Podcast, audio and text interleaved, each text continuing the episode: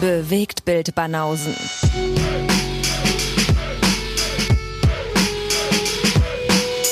Filme und Serien, bis ihr kotzt. Fetter Beat, Dicker. Fetter Beat. Fetter Beat, ne? Oder? Finde ich auch. Ich Gut. mag unser Intro. Ich mag sie auch. Guten Morgen, guten Tag, guten Abend und gute Nacht, Ladies and Gentlemen. Wo auch immer ihr seid und uns zuhört. Ibims. Wer sind wir denn, Lee?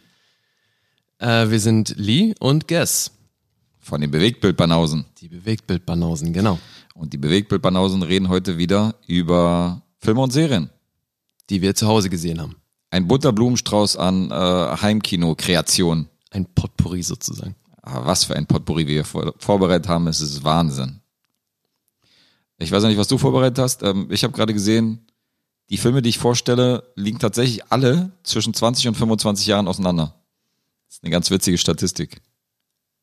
Also zwischen jedem Einzelnen liegen 20 bis 25 Jahre. Richtig. Hast du das gezielt so ausgewählt oder? es Nee, überhaupt nicht. Das war jetzt nur Zufall und äh, fiel mir gerade so beim, beim Draufblicken ein. Also so, so ein System habe ich jetzt nicht, dass ich jetzt Filme immer in der Reihenfolge gucke, dass immer 20 Jahre mindestens zwischen dem Herstellungsjahr äh, liegen. Also so weit geht's dann doch nicht. Okay. Ja. Nee, ich habe da ähnlich willkürlich zugegriffen und die sind dann doch alle relativ aktuell. Aha. Von einer vielleicht mal abgesehen. Willkürlich sind doch die besten, sind doch die besten Episoden ever.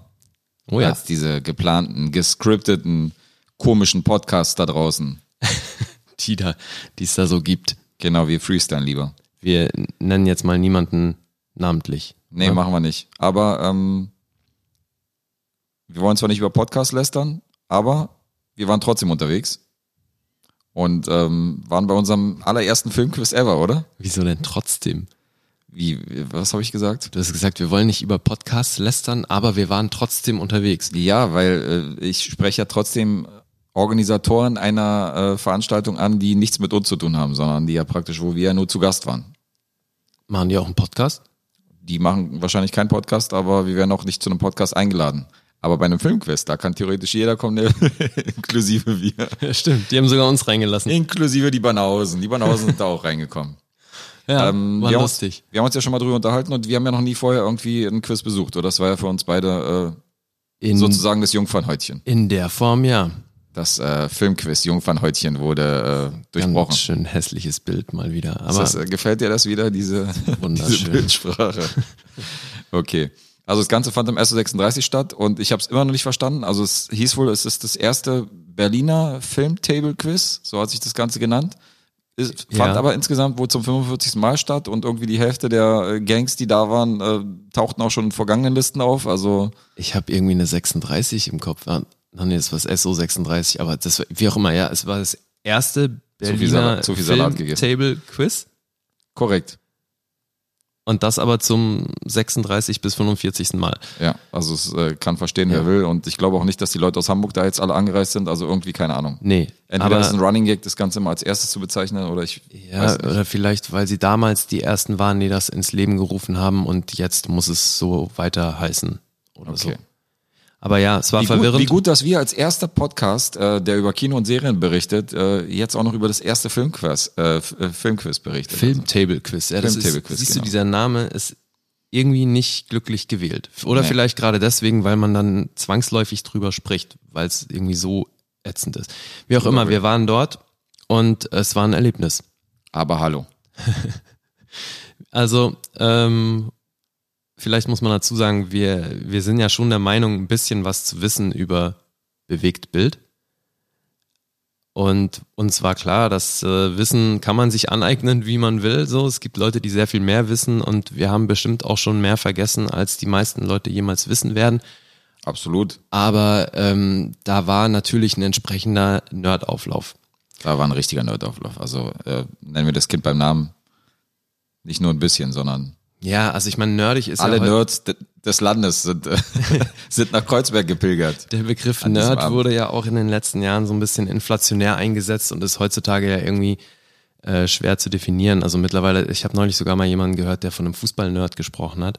Ja. Nerd ist heutzutage irgendwie einfach wohl alles, womit man sich sehr intensiv und genau beschäftigt. Alle, die sich auskennen, sind Nerds. Genau, also irgendwann dann, ja. Du bist dann quasi auch ein Salat-Nerd. Total, weil du dich ja mit Gemüse super auskennst. weil ich so gern Gemüse esse. Ja.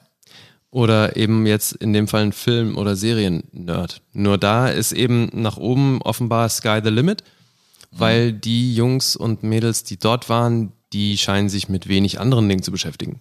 Das ist richtig. Das waren auch so eine, äh, die wurden in der Schulklasse bestimmt damals auch gemobbt. Das waren so eine, die dann immer, äh, wenn dann so vorne der Moderator dann letztendlich bei manchen Fragen gefragt hat, und braucht ihr irgendwie Hilfestellung oder so, die dann gesagt haben, nee, nee und so und nee, zu viel Hilfe. Das sind immer die, die immer so die diesen diesen ähm, äh, das Diktat und so versteckt haben, weißt du, und die Aufsätze, damit keiner abschreiben kann. Damit so, die man nicht so den, abschreiben darf, Genau, die ja. immer so den Arm davor gehalten haben, damit ja keiner irgendwie darauf lenzt. So, also so, so eine Typen waren da auf jeden Fall zuhauf.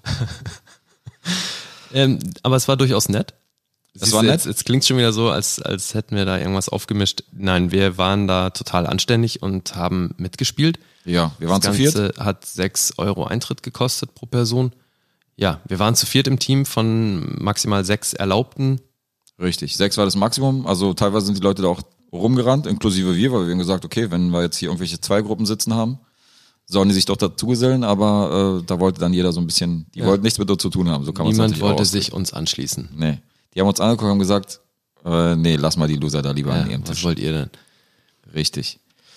Ähm, ja, dann sind wir da rein und erzähl mal.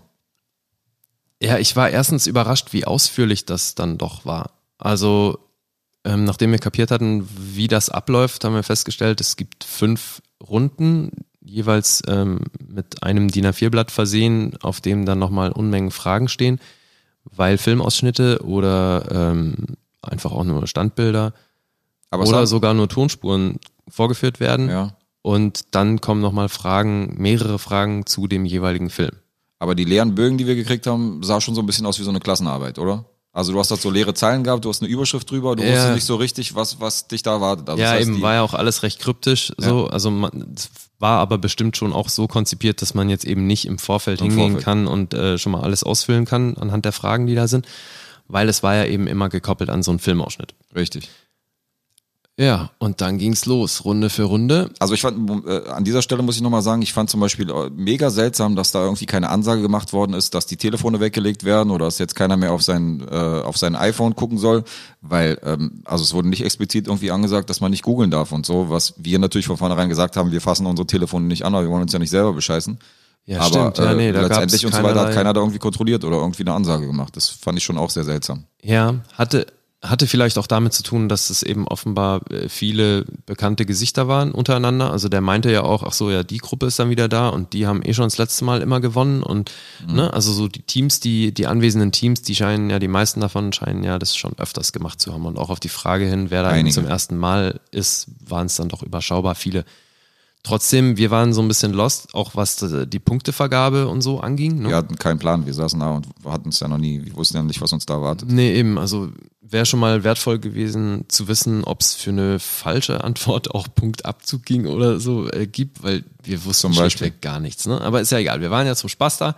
Und haben so ein bisschen frei nach, frei nach Nase haben wir gemacht. Ja. Ohne googeln haben wir uns vorgenommen. Ohne googeln haben wir auch durchgezogen. Oh ja. Nicht nur vorgenommen. Stimmt, haben wir gemacht. So semi-erfolgreich. Dann. Äh, ja, also es waren, glaube ich, insgesamt 28 Gruppen, die teilgenommen haben. Wir waren praktisch eine von 28. Okay, ja. Und ähm, dann ging's los. Hm. Was war die erste Kategorie? Ähm, na, man musste den Film erraten. Das war ja noch, das ging ja relativ harmlos los. Äh, richtig, aber Ja. es reicht nicht nur, dass man den Film erraten musste, sondern man musste auch ein paar, äh, paar Nebeninformationen noch ausfüllen. Hauptdarsteller, wer ist die Person in der Szene, Genau, es wurde, es wurden Filmszenen gezeigt und dann eben äh, im Anschluss Fragen dazu gestellt. Ähm, oftmals eben, wie heißt der Film, wer ist der Regisseur, wer sind die anwesenden Schauspieler im Bild ja. und dann tatsächlich noch so ein bisschen inhaltliche Fragen, ne? wie in dieser Szene wird die und diese Frage gestellt und wie löst sich diese Situation auf. War das schon das mit den mit dem äh, Verhandlungen in dem, in Nein, dem Film? nein, nein, Nee, das, das, war, das okay. war die nächste Runde. Ja, und so weiter. Und dann äh, wurden eben pro Runde unterschiedlich viele Filme gezeigt oder eben, also Filme, die es zu erraten gab, mit den dazugehörigen Fragen. Und da ist halt so, ne, wenn du nicht weißt, welcher Film es ist, dann, Dann bist bist du eh schon mal aufgeschmissen, was die Fragen danach angeht. Das ist richtig. Also wenn ich jetzt ein, äh, wenn ich jetzt irgendwie ein Bild aus Frozen sehe, äh, dann weiß ich, dass es ein Bild aus Frozen ist, aber auch ohne den Film gesehen zu haben. Aber da wurde schon spezifisch auf bestimmte Szenen eingegangen und auf bestimmte Filme, die man schon gesehen haben muss, um die Fragen zu beantworten.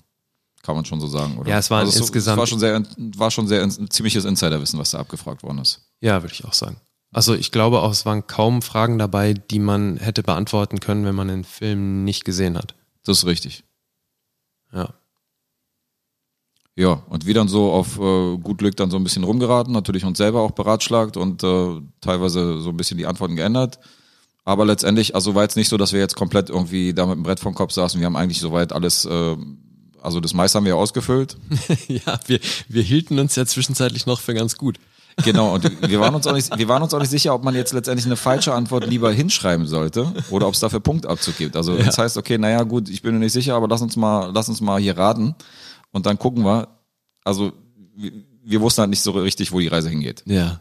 Zumal bei den, oh Mann, ey, da waren ja auch ein, zwei Tipps noch dabei, die wir für eine potenziell falsche Antwort gehalten haben, die sich dann als richtig rausgestellt hat. Aber so, Äh, nicht nur das, also so viel kann ich vorweggreifen. Wir waren ja teilweise so richtig nah dran. Äh, es wurde ja teilweise nach Mad Max 2 gefragt und wir haben dann Mad Max 3 jenseits der Ja. Cornerkuppel angegeben, genauso wie wir bei, bei der almost doesn't count. und bei The Mummy. Also bei der Mumie haben wir Ja. auch den zweiten, wir haben auf den zweiten Teil getippt, obwohl von dem Original geredet ist. Also es ist ja klar, almost doesn't count. Aber es war jetzt nicht so, dass wir da, dass nach Schindlers Liste gefragt worden ist und wir jetzt Pinocchio hingeschrieben haben. Also sowas ja jetzt nicht, ja. Also wir müssen ein bisschen unseren Ruf ja hier Naja. verteidigen. In der, also in der letzten Runde haben wir schon Warte, warte, einen warte. ähnlichen Nee, so weit- Fauxpas gebracht. Ja, also, okay, soweit so weit sind wir ja noch nicht. So, weil du willst jetzt hier Runde für Runde durchgehen. Na Nee, aber es gab ja ein Halbzeitergebnis. Also es gab ja ein Ergebnis ungefähr bei der Hälfte des Quizzes Ja. und da waren wir auf dem 16. Platz, wenn ich mich nicht täusche. Da wurden, glaube ich, äh, ab 23 aufwärts wurden die Plätze vorgelesen und wir waren dann Ja. von diesen 28 sind wir auf dem 16. gelandet. Das heißt, wir waren so einigermaßen im Mittelfeld. Also wir waren eigentlich ganz, für unser Gefühl haben wir gesagt, okay, bei diesen ganzen Nerds sind wir eigentlich mal gar nicht mal, gar nicht mal schlecht. Jetzt sind wir schon wieder bei deinem Punktesystem und Rating, wie sich das, egal. Ja, erzähl weiter. Ja, klar, ist immer ausbaufähig, aber da saßen halt wirklich, äh, Das war sehr ausbaufähig. ja, schon. Okay, dann ging's ja weiter.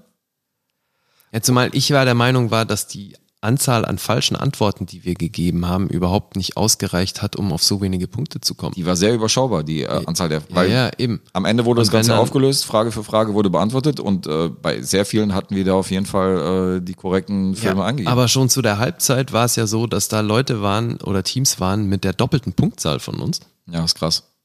und wir aber nicht die Hälfte der Sachen falsch beantwortet haben. Ja, ich weiß ja nicht, wie die Also- Punktevergabe genau funktioniert. Das Ja, kann ich eben. nicht sagen. Es war dubios. Es war dubios. So, dann kam unter anderem auch eine Sparte, wo man, äh, man hatte so ein Motto, das war in dem Fall Gebäude Mhm. oder Häuser. Und dann hast du halt so ein Haus und so ein Gebäude gesehen und dann musst du erraten, aus welchem Film das ist, welcher Darsteller an dem Film mitspielt, äh, wer der Regisseur war und so eine Geschichten. Und hier haben wir zum Beispiel einen Punkt, wenn du den Film nicht gesehen hast, Ja. wenn du The Quiet Earth nicht kennst, nicht kennst aus den 80ern und selbst wenn du ihn mal gesehen hast vor 20 Jahren, dann kannst du dich doch jetzt nicht an irgendein Labor erinnern, was da irgendwie vorkommt. Ähm, aber die Nerds haben es anscheinend doch getan. Also ich konnte es nicht gleich zuordnen und dann irgendwie noch die ganzen Informationen abzurufen von dieser einen Szene in diesem Gebäude. Also ähm, Ja, so sehr ich mich mit Filmen auskenne und du wahrscheinlich auch, das war schon, war schon hart auf jeden Fall. ich bin auch nach wie vor der Überzeugung, entweder wiederholt sich da einiges, wenn Mhm. da Leute immer wieder kommen, oder es ist halt wirklich IMDb im Spiel.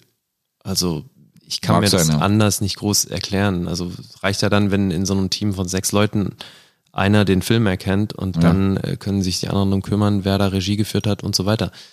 Weil all richtig. das so zu wissen, halte ich auch für Also man hätte, Also- man hätte all diese Bilder irgendwie googeln können, indem man natürlich, da steht ja auf diesem Wissenschaftsgebäude steht ja etwas dran, dann kann man das zum Beispiel googeln, dann kann man zum Beispiel rausfinden, aus welchem Film das Bild ist. Also es geht schon alles. Äh, wenn man jetzt, wenn man jetzt bescheißen wollen würde, dann würde man es können. Ja. Das kann man schon so sagen. Ja, ja, zumal es gibt ja auch nicht wirklich ein Zeitlimit, ne? Also es war so konzipiert, dass der dann in die Runde gefragt hat, ähm, ob man noch Zeit braucht oder auch, auch gegebenenfalls noch einen Hinweis möchte oder Ja, die Sache nochmal sehen und so. Und wenn dann äh, ein Großteil der Leute noch nicht so weit war, dann wurde halt noch gewartet. Also es gab nicht wirklich ein Deadline oder irgendwas in die Richtung. Ja. Dann hat auch wieder ein neues Motto, was äh, Boote angeht. Und da hat man dann Ja. irgendwie viele, viele Szenen äh, in, einem, in einem Zusammenschnitt irgendwie gesehen aus verschiedenen Filmen, die man dann irgendwie nach Jahreszahl eintragen konnte. Also die Jahreszahl war einfach nur zur Orientierung. Und da waren wir zum Beispiel sehr gut, fand ich. Also da haben wir ja irgendwie von 18 Filmen haben wir ja irgendwie 16, 17 auf jeden Fall äh, rausgeboxt. Ja. Ja, Da da, wusstest du erstaunlich viele. Also ich war, war schon, mir war im Vorfeld schon klar, dass Waterworld äh, kommen würde. Ja, okay, der war leicht. Der war leicht, aber dann wurde es auch echt schon dünn. Also Naja, verfluchtes Amsterdam, dieser, dieser holländische Actionfilm aus den 80ern, ich kann mir nicht vorstellen, dass jeder den erkannt hat. Da wusste Eben. ich sofort, okay, das ist aus dem Film und äh, also ja, waren schon ein paar tricky Sachen und trotzdem waren wir da zum Beispiel weißt sehr gut dabei. Siehst du halt, klar, Sean Connery als James Bond auf dem Boot, Aber welcher Bond? aber welcher Bond? ja. So. Aber da waren wir also so, das war so der Teil, wo ich dachte, okay, jetzt sind wir ein bisschen im Flow und so, jetzt äh, läuft's Ja. hier, wir sind hier ständig am Wir haben Schreiben und am. Ausfüllen. Genau, wir haben aufgeholt. Also jetzt müssen wir schon unter den ersten drei irgendwie sein, also äh, äh, rein vom Gefühl her. Ähm, dann hatten wir die letzte Kategorie, da ging's um Soundmitschnitte, wo das Bild schwarz war und es wurde äh, ein Dialog gezeigt, beziehungsweise etwas aus dem Film, wo man den Film erraten musste. Ähm, Ja. Es, also nochmal nebenbei, das meiste davon fand tatsächlich im Original statt und es waren, ne, also Original das ist schon mal vorbildlich. Ja, zumal ja auch viele ähm, oder einige deutsche Filme dabei waren.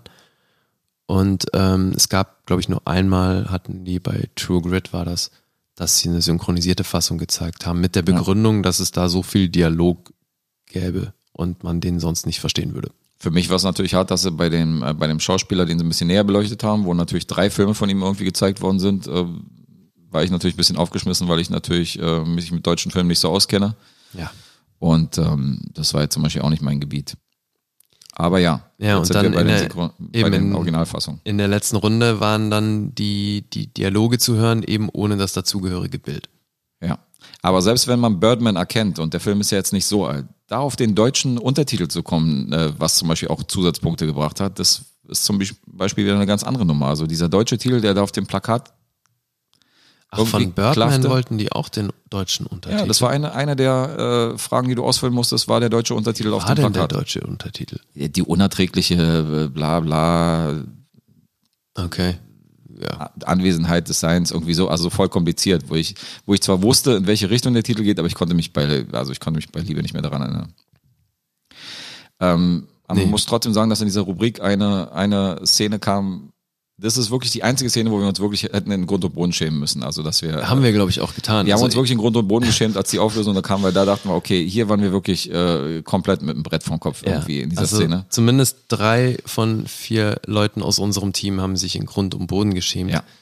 Weil wir wirklich, und das ist Das ist traurig. eben an der Sache, man glaubt, was erkannt zu haben und denkt sofort weiter in die Richtung, ist Mhm. völlig auf dem Holzweg Das ist korrekt. und dann war es das auch schon. Also wir haben uns auch schnell, äh, wir haben auch schnell gemerkt, dass wir auf dem Holzweg waren, weil wir gesehen haben, okay, irgendwie diese ganzen Informationen, die wir jetzt hier irgendwie reintragen, passen irgendwie nicht vorne und hinten nicht zusammen so. Da war der Zug halt schon abgefahren. Da war der Zug schon abgefahren. Ja, das war traurig. Ja, also ich werde es jetzt mal sagen. Sag es. Wir haben Stirb langsam nicht erkannt. Alleine schon Bruce Willis Originalstimme nicht zu erkennen und dann ein Dialog aus Stirb langsam mit Ja. Alan Rickman. Mit Alan Rickman. Also Als gut, Hans man, muss dazu, also- man muss dazu sagen, die haben die Stellen, wo er ihn Hans nennt, äh, ausgepiept. Ja, gut. Gut. Es ist keine Entschuldigung. Nee, aber eben, also das war auch der Moment, sagen wir jetzt auch, was wir eigentlich dachten oder was, was wir gehört Ja, hatten. gerne. Also ich war irgendwie komplett auf dem Holzweg und dachte, es wäre Michael Madsen in Reservoir Dogs gewesen. Ja. Als dann aber die Tipps kamen von wegen, äh, Ja, also ich fing dann an, Also skeptisch zu werden. Äh, naja, aber ich fing dann an, sehr skeptisch zu werden, als äh, ein Brite sehr offensichtlich mit im Dialog war. war es doch nicht, es war ein Deutscher. Hans Gruber. Ja, Hans Gruber mit dem britischen Akzent. Ja. Naja, jedenfalls, ähm, ich bin nie bei Alan Rickman gelandet, weil ich halt auch auf diesem Tarantino-Trip war. Ja, irgendwie haben wir uns dann da so rein, reingelevelt. Aber, Eben. aber dass wir Und- Bruce Willis nicht erkannt haben. Der wie denn auch? Also gut, ja, da hätten wir vielleicht auf Pulp Fiction oder so kommen können. Aber also ich Mhm. habe halt, ich war völlig raus, weil für mich diese britische Stimme nicht ins Tarantino-Ding gepasst hat. Zumindest in dem Moment nicht. Wie auch Das war immer. wirklich peinlich. Wir waren auf dem Holzweg und es war sehr peinlich. also als sei es wie es ist, es wird auf jeden Fall mein letzter Podcast werden. Ähm, also es, ich muss mich hier leider zurückziehen aus der, Ja. aus der Podcast- und Filmkarriere und werde mir auch nie wieder einen Film ansehen. Das war, in Rente, wenn es am schönsten ist und so. der Dorn äh, sitzt einfach zu tief. Wir haben Die Hard nicht erkannt. Ja, das war blamabel. Das kann man leider nicht schön reden. Aber nichtsdestotrotz waren wir eigentlich ganz gut dabei. Naja. Und ich dachte ehrlich gesagt, wir haben in der zweiten Hälfte ein paar Plätze äh, wieder wettgemacht. ja, Oder dachte ich auch. Das war unser, unser äh, Nach Gefühl. unserer Rechnung. genau, das war so ein bisschen unsere Intuition. Aber es kam alles anders. Ja, sehr anders. Irgendwie ist es dann, äh, haben die das alles anders gesehen als wir, also auch anders gerechnet offensichtlich. Ja. Keine Ahnung, wie es gelaufen ist, aber wir haben miserabel abgeschnitten. Also ich kenne den Platz noch. Ich nicht mehr. Wir sind dann vom 16. auf den 20. gefallen. Oh, okay. Also das wir sind Endergebnis war 20. von- von 28. Von 28 sind wir 20. geworden und äh, ich verstehe es nicht ganz, weil wie gesagt, wo die äh, Lösungen und die Antworten dann wieder äh, bekannt gegeben worden sind, hatten wir schon eine Menge richtig, auf ja, jeden Fall. ja, ja, eben. Und ich weiß nicht, für welche Frage es welche Gewichtung und wie viele Punkte gab, keine Ahnung. Selbst bei der Bruce Willis-Frage habe ich ja mit LA richtig geraten, weil Reservoir Dogs meiner Meinung nach auch in LA spielte und deswegen äh, zufällig auch stirb langsam, deswegen hatten wir da ja auch Punkte. ja, stimmt. Aber ähm, dann auf den 20. zu landen, also das kann ich mir Ja, nicht erklären. komisch. Das ist echt seltsam. Versteh ich weiß ja ich nicht, welche Frage, wie gesagt, wie viele Punkte bringt, weil da wurde ja keiner informiert irgendwie, was jetzt letztendlich welche Punkte bringt. Nee, und es kann wirklich keine gleichmäßige Gewichtung gewesen sein, weil wenn es für alles einfach einen Punkt gegeben hätte, dann, nee, dann hätten wir besser abgeschnitten. Absolut. Aber wie auch immer, wir so wollen jetzt nicht den schlechten Verlierer hier markieren. Nee, nee, wir haben verkackt. Wir haben verkackt. Big Und- time. Mit Stirb langsam ist ja schon Strafe genug. Also selbst wenn wir äh, das Quiz sonst mit Bravour gemacht hätten, also spätestens da wären wir die Verlierer gewesen. Ja. Aber es ist auch mal hier wieder ein Beweis dafür, dass egal wie oft man einen Film gesehen hat, und ich weiß nicht, wie oft du Stirb langsam gesehen hast, Etliche Male. aber also bei mir ist es auf jeden Fall auch im zweistelligen Bereich. Und definitiv auch viele Male davon auf Englisch. Richtig. Also ich hätte den auf jeden Fall erkennen müssen. Ja, ja, das war, das Deswegen- war ein Blackout. Es ist möglich. So. Das war ein Blackout. Aber gut, war eine Erfahrung. Ja. 20. Platz ist ja auch was. Wir waren nicht äh, letzter. Naja. Aber wir sind der Meinung, es hat nicht unbedingt was mit ultimativen Filmwissen zu tun, wenn man da mal nicht so gut abschneidet bei dem Filmquiz. nicht wir so gut. Also für mich sind wir moralisch vorletzter. Was? Naja, also ganz ehrlich, das ist also im unteren Bereich, wenn du halt wirklich die, wenn, wenn schon der Zehnte die doppelte Punktzahl hat, Ja. Da ist mal grundlegend was schiefgelaufen. Ja, irgendwas ging da schief. Ja. Was auch immer. Aber vielleicht äh, nehmen wir mal einen neuen Anlauf und äh, Vielleicht. müssen dann aber im Vorfeld auch mal besser organisieren. Also nichts gegen unsere äh, großartigen Teammitglieder. Absolut. Aber vielleicht sind diese zwei anderen Slots dann doch noch im, mit äh, guten Leuten zu besetzen. Ist natürlich ein großer Vorteil, wenn man da zu sechs sitzt und da sechs Gehirne hat, die sich Ja. äh, den Kopf zermartern und äh, wenn Eben. wir halt nur zu vier sitzen und wir beide sind halt wirklich die, die eine Menge Filme gesehen haben und die anderen beiden halt eher hobbymäßig unterwegs. Ja, die waren im Musikbereich stärker als Die waren im. Musikbereich sehr stark. Also die machen sonst immer parallel Musikquiz mit und waren hier eher so auf, auf fremdem Terrain unterwegs. Ja, aber auch die hatten ihren Spaß. Absolut. Wir hatten ja auch Spaß, so ist ja nicht. Es war ja lustig. Ja. Deswegen, also wir können das tatsächlich äh, jedem so ein bisschen ans Herz legen. Wenn ihr euch blamieren wollt, wie wir, Ja. dann geht zu dem ersten Berliner Filmtable-Quiz. Ja, wir geben uns das sicher auch irgendwann mal wieder. Ja, ich weiß gar nicht, in welchem Abstand ist denn das jetzt? Ist das monatlich oder machen die das Kann ich dir nicht sagen. Weißt du auch nicht. Keine Okay. Ahnung. Weil es wurde schon gesagt, dass das wohl ursprünglich mal aus Hamburg kam, ne? Irgendwie dass sowas habe ich gelesen. Ja. regelmäßig gemacht wird und äh, ja, jetzt haben sie es hier gemacht. Wir dachten ursprünglich zum ersten Mal, hat sich dann aber herausgestellt, dass das hier schon eine eingeschworene Gemeinde ist. Aber hallo, Ja. da sind wir in die Nerdgemeinde reingeplatzt. Ja. In die Nerdkirche. die Antichristen sind in die Nerdkirche eingeplatzt. Äh. Naja, gut, okay. Aber ähm, äh, mitmachen das alles und so. Genau, ganz mit olympischem Gedanken unterwegs waren wir dort So sieht's und aus. gehen auch so das nächste Mal wieder hin. Genug von dem Quiz. Kommen wir zum eigentlichen äh, Bereich. Ja. Dann würde ich sagen, fängst du an. Ja, jetzt haben wir ja genug drüber geredet, äh, was für ein Halbwissen wir haben in Sachen Film und Serien. Jetzt kommen wir zu dem, wo wir uns richtig auskennen, nämlich zu Filmen und Serien. Oh, ja. Ha. Ha. Ähm, diesmal gibt es tatsächlich etwas aus meiner äh, Expertise und aus meiner Branche. Ich mache ja beruflich in, in Sachen Musik, bin ich ja gut unterwegs und äh, lege hier auch auf, was manche vielleicht nicht wissen. Und deswegen wollte ich euch mal eine Serie ans Herz legen, die ein bisschen was mit Musik zu tun hat. Nicht ausschließlich, aber ein bisschen. Und zwar geht es um eine Netflix-Serie, wo jeder Musikbegeisterte definitiv mal reinschauen sollte und das ist die Serie Remastered. Okay. Von Remastered gibt es bis jetzt acht Folgen, wo äh, jedes Mal verschiedene Gruppen und Interpreten ähm, beleuchtet werden und zwar immer ein bestimmtes Kapitel, ähm, was diesen Interpreten angeht. Das heißt, es ist keine klassische Musikerbio, dass man jetzt irgendwie sieht, wie der aufgewachsen ist, wie der groß geworden ist, sondern es gibt immer so einen bestimmten Teil, der da beleuchtet wird. Von diesen acht Folgen habe ich bis jetzt äh, drei gesehen, die ich alle drei sehr, sehr interessant finde und äh, die restlichen fünf, die noch ausstehen, gucke ich mir definitiv auch an.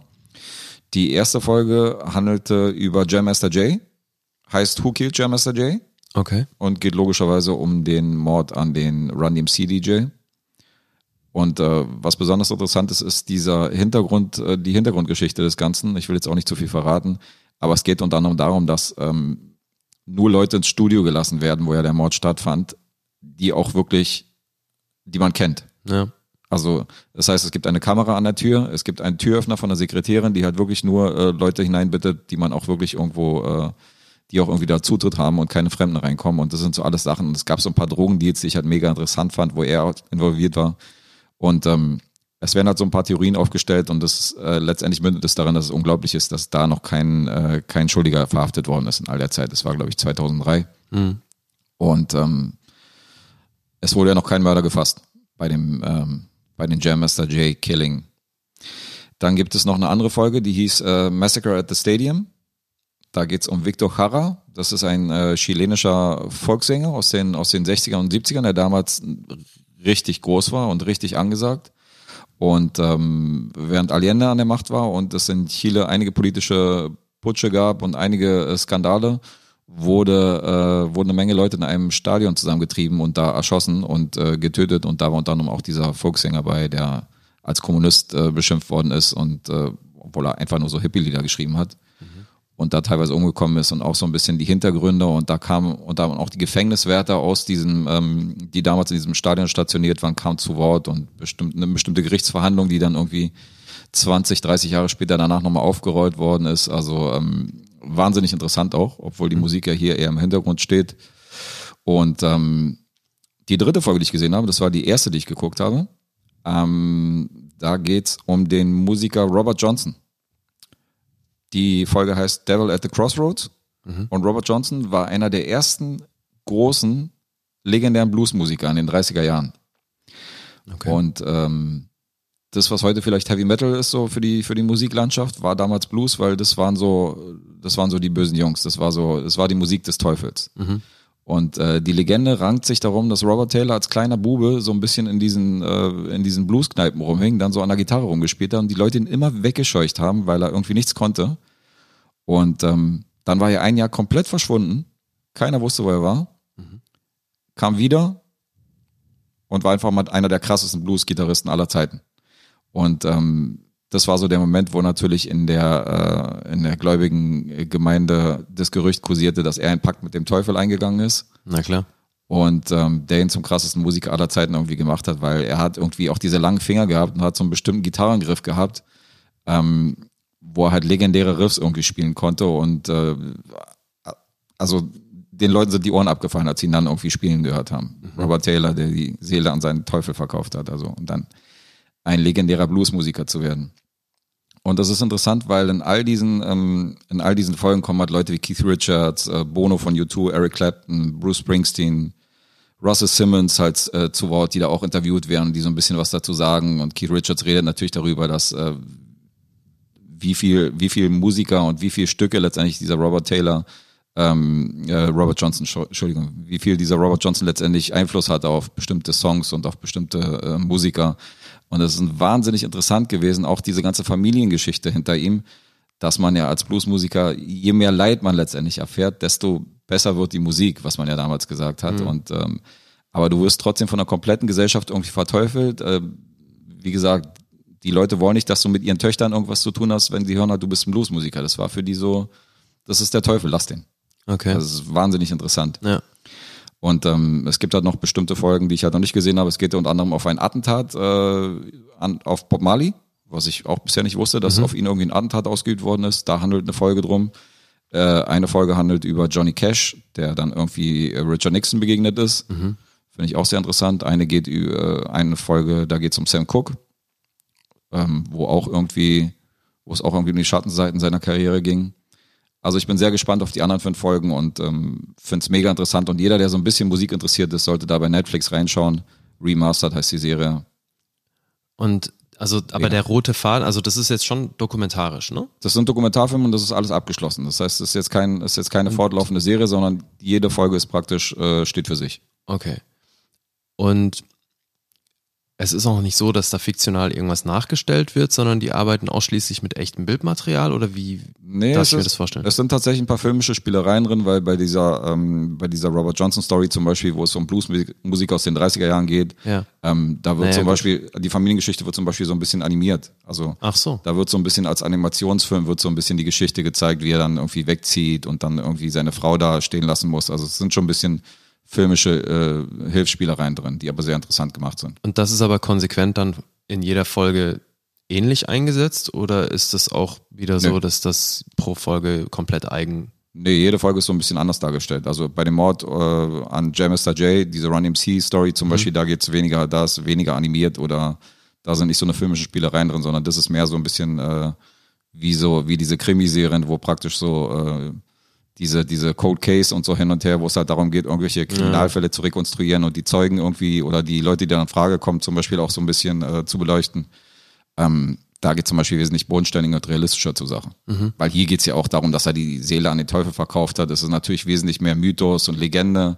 Ja, ich versuche als gerade nur rauszuhören, was da so der rote Faden der Serie ist. Also im Endeffekt nur Musik im Großen und Ganzen oder Ja. dass die halt alle gekoppelt an irgendein schwieriges Ereignis oder Ja, die beleuchten halt, ja, die beleuchten einen bestimmten Musiker aus einer bestimmten Ära, egal welche Musikrichtung es ist. Also du siehst ja hier, es geht ja querbeet, was, was Ja, das ja. Genre angeht.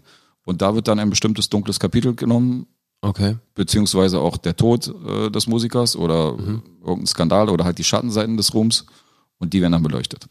Aber eben auch filmisch immer komplett eigen umgesetzt. filmisch eigen und komplett umgesetzt. Ja, ich habe jetzt die drei Folgen gesehen und die haben sich komplett, äh, also bei der chilenischen Folge äh, über diesen Victor Jara, da geht's, geht's, ist halt viel Politik drin. Ähm, bei Run DMC, da ist es halt ein Kriminalfall. Bei Jam Master Jay und bei bei Robert Johnson geht's halt wirklich um die Entstehungsgeschichte des Blues und um, um Legenden, die sich da umrangen. Also mega interessant. Ja, klingt interessant, ja. Ja, fand ich auch sehr gut. Ähm, hier hat man natürlich den Fall, dass du jetzt nicht irgendwie, äh, dass jede Folge für sich stellt, das hat man ja gerade festgestellt. Insofern ist es nicht so leicht jetzt hier zu sagen, okay, äh, hier gebe ich jetzt komplett Punkte, sondern jede Serie müsste man theoretisch separat betrachten. Ja, weil, ja, okay. weil für den einen ist dieser politische Aspekt interessant in Chile damals, der andere findet es natürlich interessant äh, zu spekulieren, wer Jam Master Jay ermordet hat. Also es sind so alles Sachen, Naja, klar. da kann man jetzt nicht pauschal sagen, die Serie ist sehr gut oder äh, die Serie kriegt so und so viele Punkte. Ich habe auch noch nicht alles gesehen, aber nach den drei Folgen, also knapp die Hälfte, wie gesagt, fünf Filme fehlen noch, gehen auch äh, unterschiedlich lang. Also es geht von, von 45 Minuten bis eine Stunde und 20, war jetzt alles dabei an Länge. Oh wow. Also es unterscheidet sich. Ist jetzt auch nicht so, dass man sagt, die gehen immer gleich lang. Aber da könnt ihr mal reinschauen. Also ich äh, gibt sicher Leute, die gucken sich die Thematiken an. Wenn ihr Remastered eingeht bei Netflix bei Suche, dann kommen ja die acht Folgen. Da könnt ihr gucken, was euch interessiert. Ich persönlich habe halt so viel gesehen, dass ich mir halt alle Folgen angucke. Diese Story über diesen Victor Jara, über diesen Folksänger aus Chile, von dem habe ich noch nie was in meinem Leben gehört, sondern ich habe mir das halt einfach nur wegen der Serie angeguckt. Fand es auch sehr, sehr interessant. Ja, klar. Ja, vor allem, wenn es da eh keine Chronologie gibt, äh, dass du jetzt das in einer bestimmten Reihenfolge angucken Dann ist es musst, egal. ist ja cool. Ja. Ja. Absolut. Okay, Also klare Empfehlung von mir an dieser Stelle. sehr schön. Hatte ich tatsächlich bisher noch nichts von gehört.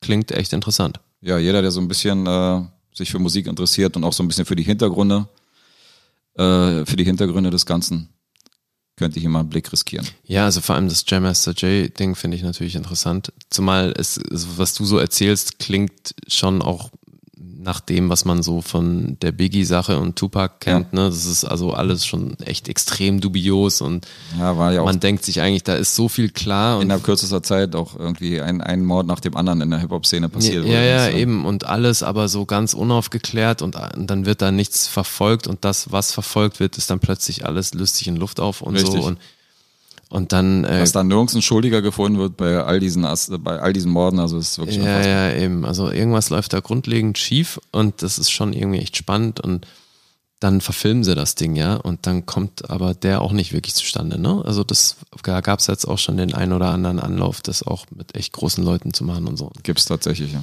Naja. Ja, ich würde sagen, wenn ich alle, äh, wenn ich die restlichen fünf Folgen noch gesehen habe, dann kann ich ja mal ein Fazit ziehen und kann dann mal Gesamtpunkte geben, als jetzt irgendwie, wo nur drei Folgen von fünf. Äh, Ja, zumal bei sowas ist es nur wirklich schwierig, weil wenn das echt Folge für Folge für jeden wieder was ganz eigenes und Ist anderes ist, kann man das auch schwer äh, insgesamt bewerten. Das ist sehr ne? individuell, aber ich kann ja für mich sagen, auf jeden Fall, also äh, es zielt schon auf acht Schallplatten auf jeden Fall hinaus, die die Serie hier kriegen wird. Es sei, denn, es sei denn, die anderen vier, fünf Folgen, die ich mir jetzt noch angucke, sind halt äh, komplettes Gegenteil und sterbenslangweilig. Und ich habe jetzt zufällig genau die drei erwischt, die halt sehr interessant sind, aber Ja, dann musst du das revidieren. dann kann ich es nochmal revidieren. Aber im Moment geht's auf jeden Fall, ist die Tendenz, äh, schlägt das Pegel auf jeden Fall in die Richtung. Sehr schön. Ja, wir werden drauf zurückkommen.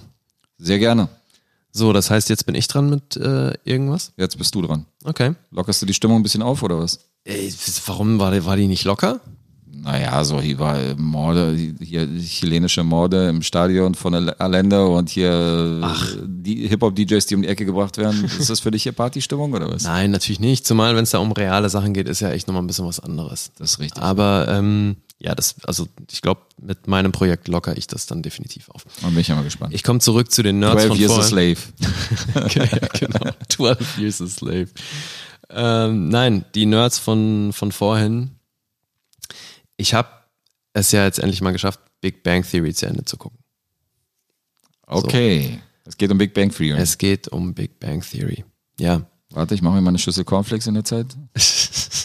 Warum? Erzähl weiter. Äh, ja, also nochmal, ne, mit deinem T-Shirt hast du da auf jeden Fall Potenzial, finde ich. Potenzial für, ein, für eine Schüssel Cornflakes? Nein, Potenzial für Big Bang Theory. Das ist Ähm. auch so. Aber da, wobei könnten wir jetzt auch wieder zum Filmquiz zurückkommen. Ich versuch's mal nochmal mit der Serie. Nicht schlecht. Weil Big Bang Theory, also das Problem, was natürlich hierzulande viele Leute mit der Serie haben, das kann ich extrem nachvollziehen. Die wurde uns ja nun echt von Pro7 so hart um die Ohren geknallt, dass man es irgendwann nicht mehr sehen konnte. Ne? Also vor Ja. allem, also nicht, dass ich jetzt wirklich oft in Verlegenheit gekommen bin, mir da eine synchronisierte Fassung anzugucken, weil äh, die einfach auf Englisch, da funktioniert so vieles, was auf Deutsch nicht ansatzweise funktioniert, finde ich. So ist ja bei so Wortwitz auch immer schwierig, ne? Ähm, aber also Pro7 hat es echt geschafft, dass man da so einen latenten Hass drauf kriegt. Weil du halt einfach mit Wiederholungen noch und nöcher so zugeballert wurdest, dass man, das wurde irgendwann anstrengend. Ist das so? Findest du nicht? Ich kann leider nicht mitreden, weil ich kaum den Fernseher anhabe. Und wenn er an ist, dann schmeiße ich ja meistens selber irgendwie einen Film oder eine Serie ein. Deswegen Ja. so, also diese, diese Filmtrailer und Filmwerbung, die so im abendlichen Fernsehprogramm laufen, die bekomme ich ja gar nicht mit. Weil ich, Nee, also zumal das ist, war ja auch Nachmittagsprogramm. Also bei, Ach so, okay. ja, ja, nee, also Noch bei, ja, das ist gerade von, mit den Wiederholungen. Also ProSieben hat jetzt jahrelang im Nachmittagsprogramm ähm, ewig Two and a Half Men und Big Bang Theory wiederholt. das ist ja, das ist ja zwei Serien genannt, mit denen Hoch ich überhaupt, nicht, runter. überhaupt nichts anfangen kann. Ja, siehst du, und das ging mir halt, also mit bei Two and a Half Men ging mir das auch ewig so. Sind die gleichen Macher, oder? Ja, ist Chuck Lorre, Okay. der hat die ähm, beide Your gemacht. Mother und- ist auch noch von ihm. Äh, ja. Und vor allem natürlich Roseanne und sowas, ne? Also Mhm. ähm, Will and Grace. Und eigentlich wahrscheinlich jede Sitcom, die in den USA jemals auf so einem Level funktioniert hat, ist von ihm. Also der Typ ist schon Und. A-Team. Nein, Jetzt, A-Team ist Wie Lee kurz Lorre. überlegt Ja, hat, wie ich muss ist das kurz, ey, hallo. Komm, ein bisschen Halbwissen hier reinschmeißen. Ja, ja, A-Team ist auch von ihm. wüsstest du jetzt auf Anhieb, von wem A-Team ist? Nein, das wüsste ich nicht. Aber Das ich weiß, ist- dass es nicht Chuck Lorre Ja, wahrscheinlich nicht. Nein, aber der hat natürlich echt eine Menge gemacht und eine Menge davon war extrem erfolgreich. Also das muss man dem schon anrechnen. Da kann man nichts gegen sagen. Also vor allem was das Sitcom-Genre angeht, hat er definitiv vieles revolutioniert und auf jeden Fall Dinge gemacht, die so noch nicht gemacht wurden. Und allein dafür muss man ja schon irgendwie auch ein bisschen Anerkennung zeigen, ne? Aber nichtsdestotrotz, bei Big Bang Theory hatte ich ewig lang Berührungsängste. Aufgrund dessen, weil mir zuerst eine synchronisierte Fassung begegnet ist. Und da das Sitcom-Genre für mich schon hart gelitten hatte und ähm, ja, ich hatte lange keine Lust drauf, bis ich dann irgendwann äh, so ein bisschen notgedrungen wieder auf der Suche nach einer Comedy was gebraucht habe, was so in der Länge ist und wovon es ein bisschen mehr gibt. Und ich glaube, ich bin eingestiegen, da gab es schon bestimmt sieben Staffeln. Oh, okay. Ne? Also, Also ich bin schon auch relativ spät. spät. eingestiegen. Was war denn die letzte? Welche Staffel war das denn? Die zwölfte. Es gab zwölf Staffeln. Es gab zwölf Staffeln Okay. und ähm, deswegen hat die Serie natürlich schon viele Leute über einen langen Zeitraum begleitet. Und alleine deswegen, finde ich, lohnt sich, dass man drüber spricht. Also zum einen, weil es, wie gesagt, das letzte Mal, dass es von einer Sitcom zwölf Staffeln gab, ist eine Weile her. So erfolgreich gab es das eh noch nie. Hm. Als Sitcom kannst du recht haben. Und ähm, ne, auch, ich meine, insgesamt auch als Serie, It's Always Sunny in Ähm, Philadelphia hat mehr, Freundchen. was denn? It's Always Sunny in Philadelphia hat mehr Staffeln als zwölf.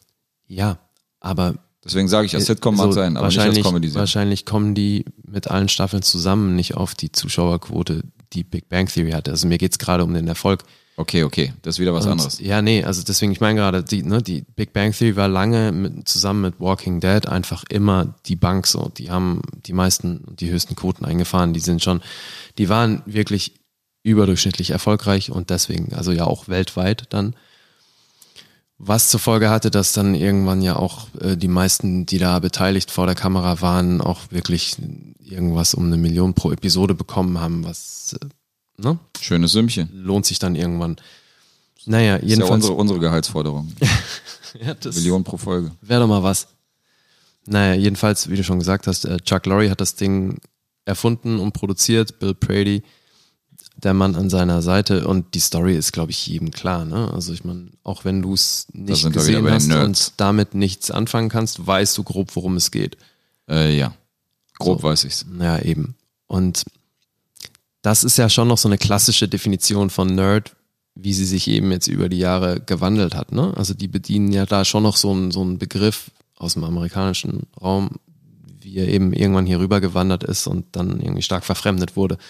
Aber so, die sind halt schon noch das, so das klassische Bild von einem Nerd, ne? Die lesen gerne Comics, die sind überdurchschnittlich intelligent.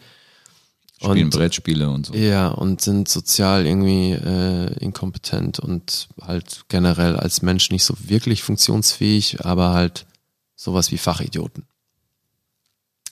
Ja, und wie gesagt, ich habe mich lange, ich hatte lange Berührungsängste damit, bis ich es dann irgendwann eben notgedrungen geguckt habe und Was heißt jetzt notgedrungen? Warum hast du dann damit angefangen? weil ich eben so einen Comedy-Notstand hatte und was gebraucht habe, was ich eben so in einer halben Stunde konsumieren kann und hoffentlich Verstehe. lustig ist.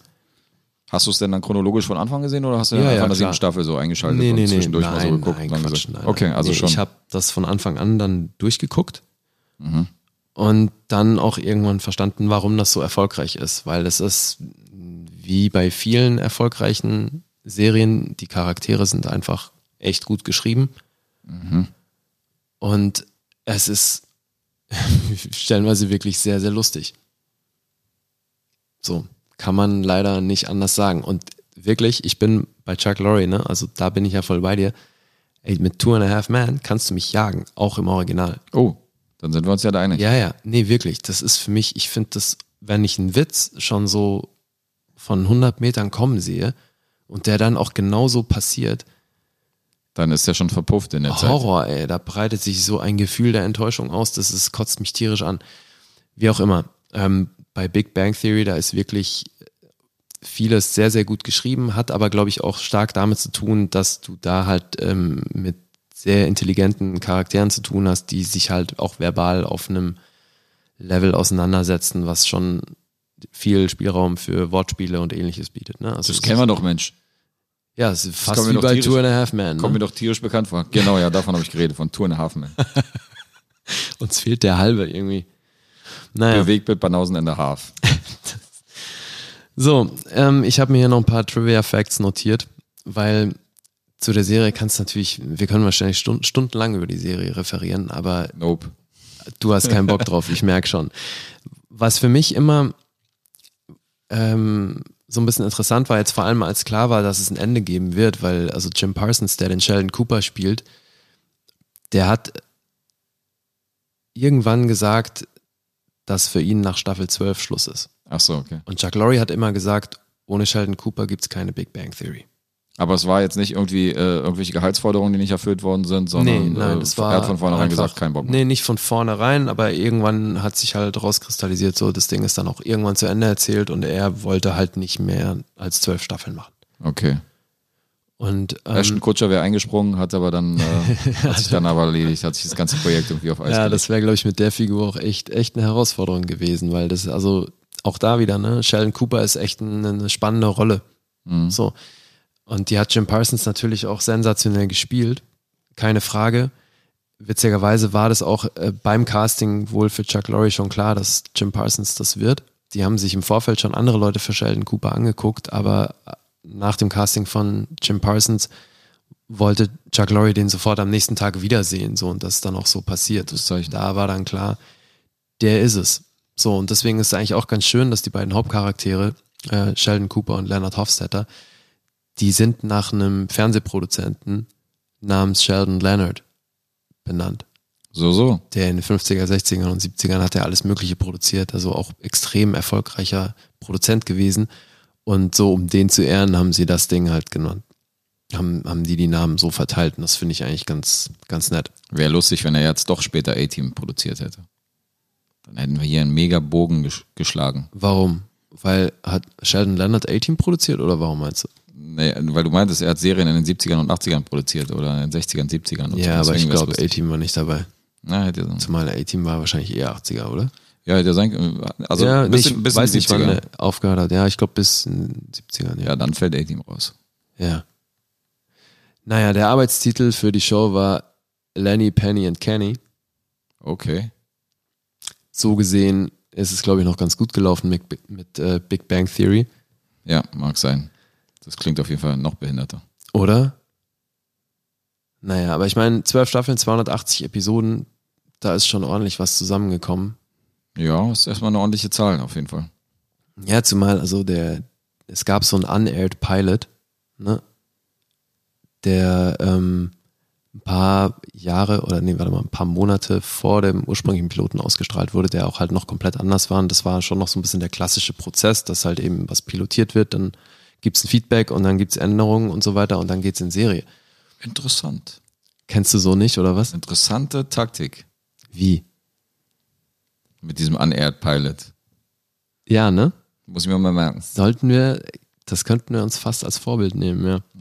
Und ich meine, es gab, glaube ich, auch schon länger nicht mehr, dass eine Sitcom dann irgendwann mal einen Spin-off bekommen hat, ne?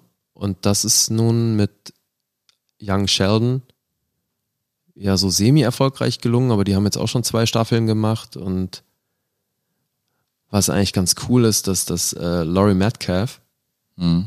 die bei Big Bang Theory die Mutter von Sheldon spielt, ist in Natura die Mutter der Schauspielerin, die die Mutter von Sheldon in Young Sheldon spielt. Ah. Meta. So, Meta, schon wieder. Einmal davon abgesehen, weil Laurie Metcalf natürlich 12. auch bei Roseanne die Schwester, ne? Also so Chuck Lorre scheint dann schon auch irgendwo ein bisschen loyal zu sein. Also Okay. Zumal- Zumal Stammcast. Was ich witzig finde, ist, dass der, als er das ursprünglich, auch so ein Trivia-Fact, als er das ursprünglich den Studios gepitcht hat, war eigentlich der Ansatz, eine möglichst äh, große männliche Zuschauerzahl zu generieren und es war komplett andersrum angelegt. Ne? Also es sollten ähm, hochintelligente Frauen sein, Frauen, ähm, weibliche Wissenschaftlerinnen, die in einem ähnlichen Szenario leben und dann mitunter dumme männliche Freunde haben. Mhm. So, ne?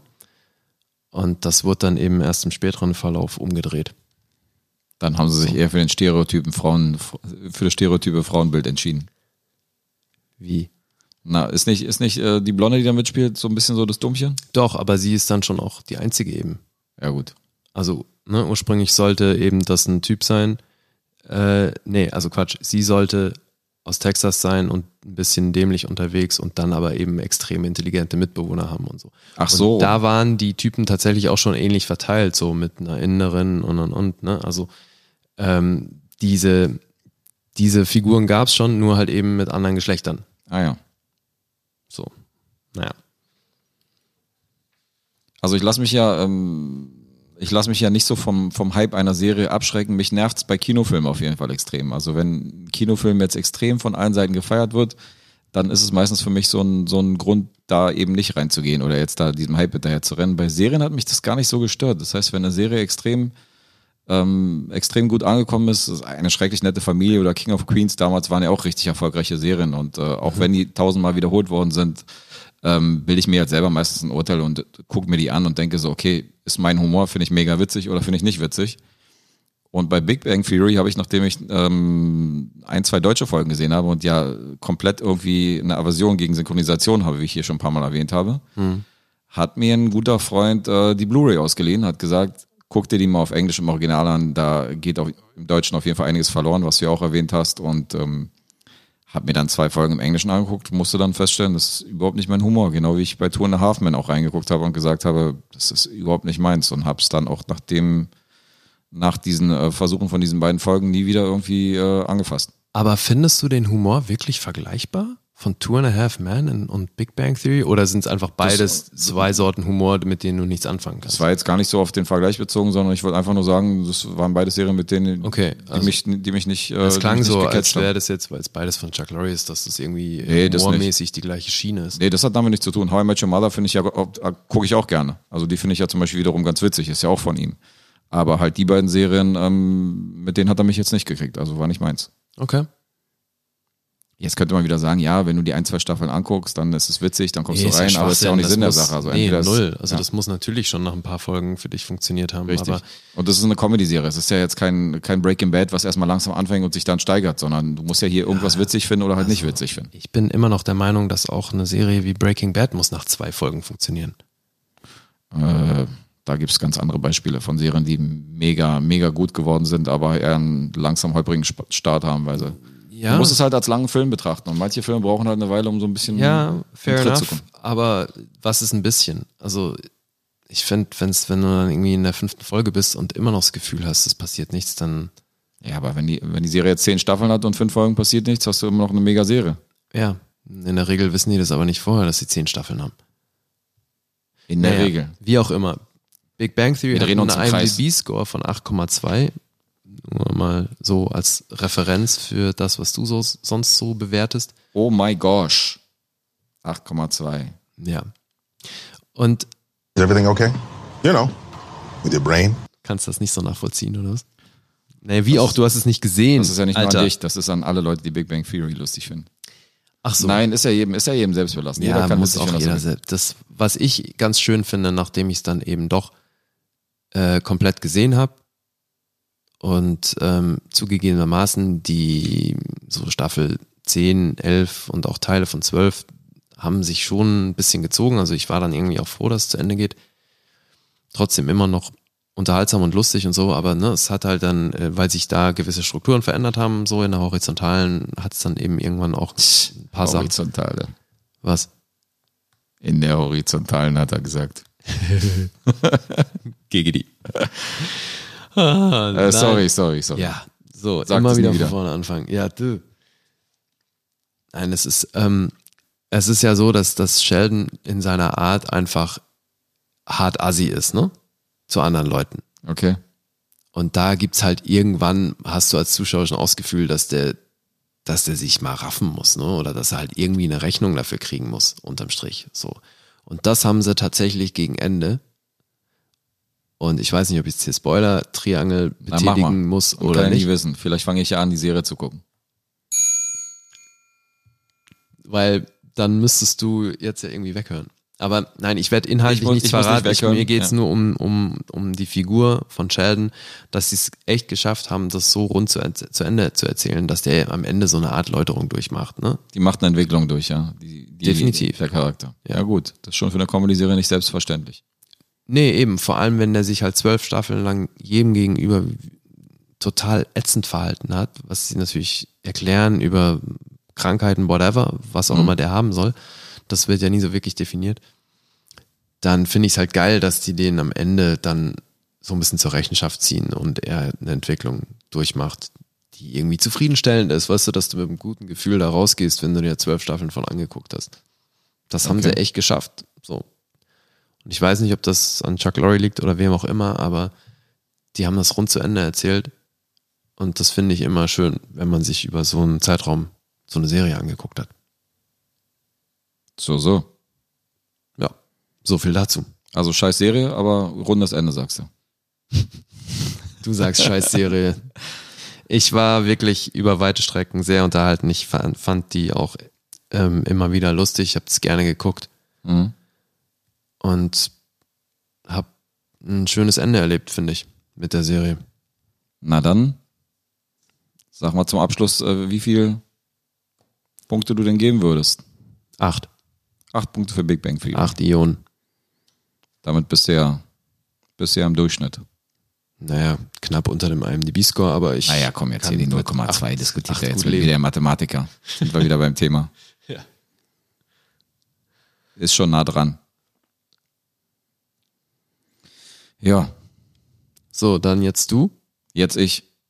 Ich schlag tatsächlich wieder in, die, in eine ähnliche Kerbe. Und zwar ähm, geht es auch wieder ein bisschen um Pipi, Kaka, drauf Humor. Natürlich nicht so intelligent wie Big Bang Theory, aber ähm, bei mir ist es so, wir haben ja jetzt in der letzten Episode haben wir so ein bisschen über mein Serienverhalten geredet. Ähm, ähnliches Verhalten habe ich an den Tag gelegt, indem ich von Filmserien alle vier, fünf Monate mir mal einen Teil rangucke.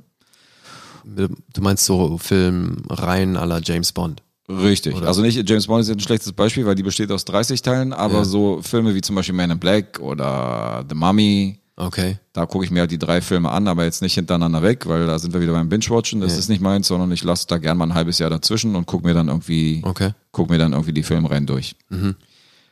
Äh, letzte Woche bin ich gelandet bei dem Abschluss von der Austin Powers Trilogie. Oh. Ich habe Goldmember gesehen. Goldmember ist der dritte Teil von Austin Powers und so wie ich gesagt habe, ich habe jetzt ungefähr innerhalb von einem Jahr habe ich dann alle drei Teile gesehen und kann jetzt ein Fazit ziehen auf jeden Fall aus dem Ganzen. Du möchtest ein Fazit für alle drei ziehen, oder? Äh, wir können gerne auch über die ersten beiden Teile reden, aber primär geht es natürlich um Austin Powers Goldmember, beziehungsweise wie auf Deutsch übersetzt worden ist, Goldständer. Die Trilogie an sich fing ja 1997 an und äh, der letzte Teil Goldmember hat 2002 aufgehört. Habe auch nochmal äh, nachgeguckt bei IMDb, also jetzt geht's wieder um den dritten Teil. Der Metascore liegt bei 62 und IMDb ist bei 6,2, also Okay. ähnliche Liga. Ähm, ich tue mich ein bisschen so schwer, weil auch hier ist die Fanbase natürlich teilweise sehr, sehr groß. Aber irgendwie gibt es so bestimmte Filme, wo ich den Humor halt komplett nachvollziehen kann. Und dann gibt es so Filme, die ich ganz nett finde. Zu diesen ganz nett gehört zum Beispiel auch The Mummy, zu diesen ganz nett gehört Man in Black, die Trilogie. Zu diesen ganz nett gehört auch Austin Powers, wo ich jetzt nicht sage, das ist jetzt so ein ich war jetzt nonstop am Lachen und das ist jetzt voll mein Humor und das haut mich jetzt komplett aus den Socken, sondern so viel kann ich vorwegnehmen, das ist alles so ein bisschen zu viel Pipi, Kaka, Furzhumor für meinen Geschmack. Ja. Und ich weiß nicht, hast du alle Teile gesehen? Ja. Du hast alle Austin Powers Teile gesehen. Ich habe sie jetzt, wie gesagt, innerhalb kürzester Zeit nachgeholt. Ich glaube, den, der erste war der einzige, den ich schon kannte, als ich ihn gesehen habe. Äh, Teil 2 und Teil 3 waren mir neu und ähm, vorab diese, dieser Retro-Charme, die Ausstattung, die Idee an sich, so ein bisschen so die James Bond-Filme zu persiflieren, ist schon sehr witzig und ähm, mündet natürlich in einigen witzigen Momenten und witzigen Szenen. Ähm, die witzigste von allen ist tatsächlich am Anfang des dritten Teils, den ich persönlich noch als Schwächten ansehe, aber äh, bei der Intro wird, äh, wird in einem Kino gesessen und es wird ein Austin Powers Kinofilm gezeigt, wo halt äh, die Rollen aus Austin Powers wiederum von überkrassen bekannten Hollywood-Schauspielern gespielt Ja. werden und das ist eine mega gute Intro gewesen. Also ich will jetzt nicht spoilern, will jetzt nicht erzählen, wer da involviert war, aber ähm, da habe ich schon gut gefeiert auf jeden Fall bei dieser Öffnungsszene, die war schon mega, mega gut. Und allgemein so ein bisschen die Swinging Sixties darzustellen und äh, gerade im dritten Teil sind ja dann noch Hochgeräte wie Michael Caine aufgetaucht als sein Vater, so ein bisschen wie, wie Indiana Ey, Jones. und hallo, Beyoncé. Und Beyoncé natürlich, Beyoncé war im dritten Teil. Aber jeder Teil hat ja so ein bisschen sein, sein, sein Sugarmäuschen, ja. Elizabeth Hurley im ersten, im Ja, zweiten war es ja. Heather Graham. Ja, und dann halt Beyoncé, also Kannst du äh, nicht äh, Bond persiflieren ohne ein Bond-Girl. das ist richtig. Und hier haben wir ein Austin Girl. Ja. Heather Graham und äh, Will Ferrell haben übrigens im dritten Teil äh, ihre Rollen auch nochmal äh, nachgeholt. Also es waren die einzigen, die in einem anderen Film nochmal mitgespielt haben, wurden aber komplett rausgeschnitten. Also die, Ach was. ja, die beiden haben tatsächlich auch eine äh, Gastrolle im dritten Teil gehabt, aber wie gesagt, wurden dann, also wurden dann irgendwie Kann man denn Will Ferrell irgendwo rausschneiden? Heather Graham äh, muss man jetzt auch nicht unbedingt rausschneiden, die kann sich auch noch sehen lassen. das Roller Girl. Das gute Roller Girl. Ja, das fand ich ganz witzig. Und ähm, was ich auch noch interessant fand, ist, dass der erste Teil, das weiß man ja gar nicht mehr, ein totaler Flop war. Und erst äh, bei dem Videorelease und so ein bisschen so später so diesen, diesen Erfolgsfaktor und diesen Kultstatus erreicht hat. Okay. Also im Kino an sich äh, war er jetzt nicht so der Mega-Hit gewesen. Okay, du weil, das noch im Schirm hattest. Nee, habe ich nicht auf dem Schirm. Hast du da irgendwelche Zahlen oder? Nee, die Zahlen kann ich dir nicht nennen, aber ich habe halt nachgelesen, dass äh, das auf jeden Fall bei der späteren Verwertung erst erfolgreich wurde und äh, beim Kino-Release selber ziemlich abgekackt hat. Es war ja auch relativ viel Zeit, ne, zwischen dem ersten und dem zweiten. Also für so ein, für so ein Franchise. Naja, also wie gesagt, also alle drei Teile sind innerhalb von fünf Jahren entstanden. Also die kamen innerhalb von fünf Jahren ins Kino. Das ist eigentlich nicht viel Zeit.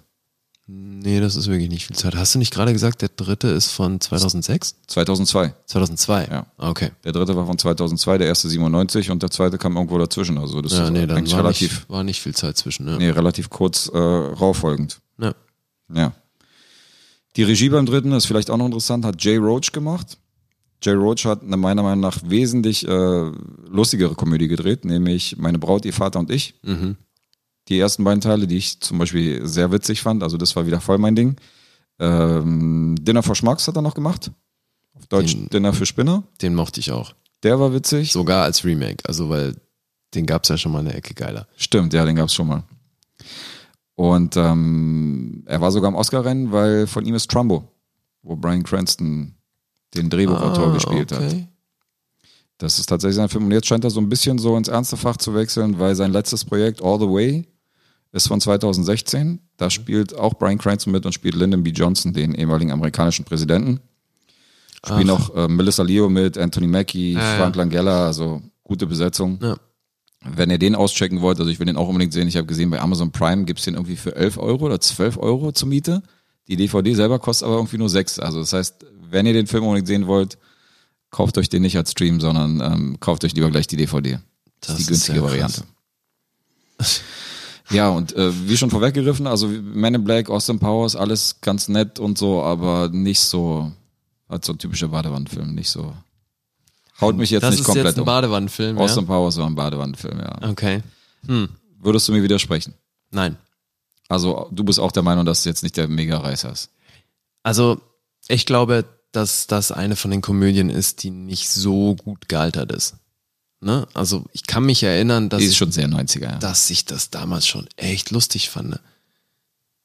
Weißt du? Also auch wenn das zum Teil völlig platt ist und ich mich jetzt hier wahrscheinlich tierisch oute als äh, jemand, der für platten Humor zu haben ist, wobei das haben wir, glaube ich, schon abgehakt, das Ding. Ne? Du bist wie, aus der immer, Plattenabteilung. ja, total offenbar, aber allein dann diese, ich meine, da wird mit so vielen Klischees hantiert und es ist trotzdem witzig, ne? Die asiatischen Zwillinge. Viel, viel ist witzig, aber viel Ja. halt auch nicht. Fuck me, fuck you. Ja, fuck me und fuck you. Also ja, hammerplatt, aber ich weiß, dass ich es echt lustig fand damals. Ja. So, ist aber eine Weile her, klar. Deswegen, ich glaube, die sind einfach, die sind vielleicht nicht gut gealtert.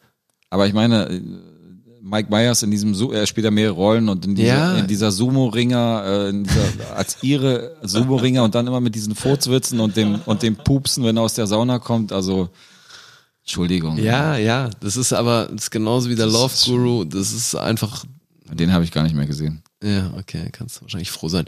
Nein, aber ich weiß genau, was du meinst. Das ist, das war mal lustiger. Das war mal lustiger, ja. Ja. Also, jetzt habe ich sie alle drei gesehen und ich glaube, die nächsten fünf Jahre ist auch mal gut mit Austin Powers. Dann Ja, rezensiere ich also- vielleicht nochmal von neuem. Nee, kann ich bestätigen, man kann auch gut fünf Jahre ohne Ost, äh, Austin Powers. Na, siehst du. Ja, funktioniert. Ja, mehr muss ich dazu eigentlich nicht sagen. Ich gebe, ich gebe so, ja, das ist jetzt auch wieder abhängig, über welchen Teil wir reden. Also ich fand den dritten tatsächlich am schwächsten von den dreien, Mhm, ist auch. aber die liegen alle so bei mir zwischen, zwischen fünf und sechs Rüschenhemden. Irgendwas so in der Mitte. Also die in den besten zehn hat er sechs Punkte, aber mit mehr kann ich leider mit Austin Powers nicht anfangen, auch wenn ich mir jetzt so ein paar, auch wenn Ja. ich so ein paar Fans vor den Kopf stoße. Tut mir leid. Ja, ich wüsste auch nicht. Also beim, beim dritten wäre ich da auch irgendwo bei sechs Punkten. Die ersten beiden wahrscheinlich einen Tick höher. Ja. Aber ja, der dritte war, war der schwächste. Auf jeden Fall. Jeder wie er es mag. Ja. So, das heißt, jetzt bin ich wieder dran. Nö. Kommt noch was? Nee, nee, kann's machen. Shoot it. Ich würde gerne über eine Serie sprechen, die besonders ist, finde ich. Aber ich meine, irgendwie spreche ich immer über besondere Serien, ne? Warum auch nicht? Warum auch nicht? Nein, und zwar äh, eine Serie, von der du die erste Staffel auch schon gesehen hast. Und zwar ist es eine Hulu-Serie. The Handmaid's Tale. Harte Kost, Harte Kost. aber hallo. Aber ganz schön geil, wie ich finde. Aber wir sind nicht auf dem neuesten Stand. So viel habe ich mitbekommen. Ja, also ich. Also ähm, wir sind nicht auf dem gleichen Stand, wollte ich Nee, das nicht. Du hast nur die erste Staffel gesehen. Korrekt. Hab ich habe da jetzt gerade den Anfang der dritten gesehen. Ach krass. Also ich fange nächste Woche tatsächlich die zweite Staffel an in meinem, in meinem Serienrhythmus. Na, und, siehst du. Ähm, Kommst In- du auch mal dahin. in zwei, drei Monaten kann ich theoretisch über die zweite Staffel mitreden, aber die dritte ist noch in weiter Ferne. Okay. Ja, also, wie gesagt, ich finde an der Serie einiges besonders. Und nachdem du die erste Staffel gesehen hast, dann wirst du ja wahrscheinlich zumindest in einigem mit mir da d'accord gehen. Hast ja noch nicht meine Meinung dazu gehört. Ich sage ja, wir werden, werden wir gleich wissen. Was Okay. ich jedenfalls ähm, einigermaßen interessant finde, ist, dass das eben als Hulu-Serie die erste Serie ist, die irgendwelche, also erste Se Serie von einem Streaming-Dienst, die große Preise eingefahren hat. okay. Also jetzt für Hulu. Ne, weil ich meine, davor war ähm, Netflix natürlich mit House of Cards und so weiter, die haben da Maßstäbe gesetzt. Aber als Hulu dann kam mit ähm, Handmaid's Tale, haben die einen Emmy gewonnen in der Drama-Kategorie. Und sie war auch, äh, sie war auch nominiert, oder? Sie, die, die, die Show hat insgesamt enorm Elizabeth viele. Emmy-Nominierungen und auch, die haben auch Emmys gewonnen ohne Ende. Also insgesamt, äh, warte, was habe ich aufgeschrieben? Äh, 54 Preise und 115 Nominierungen. Oha. Ja, also Das nenne ich einen Kritikerliebling auf jeden Fall. und zwei Golden Globes dabei und so und wie gesagt unzählige Emmys. Also die hat schon ordentlich abgesahnt. Die hat einen IMDb-Score von 8,5 Das ist äh, und mehr als gut. eben unzählige Preise. Und ich Klingt nach denke, einem Abräumer. Naja, also das ist so eine Sache, ne? Das, das Buch wurde ja schon diverse Male verfilmt. So, also da gab es den einen oder anderen Anlauf schon und ich glaube zuletzt irgendwie 85.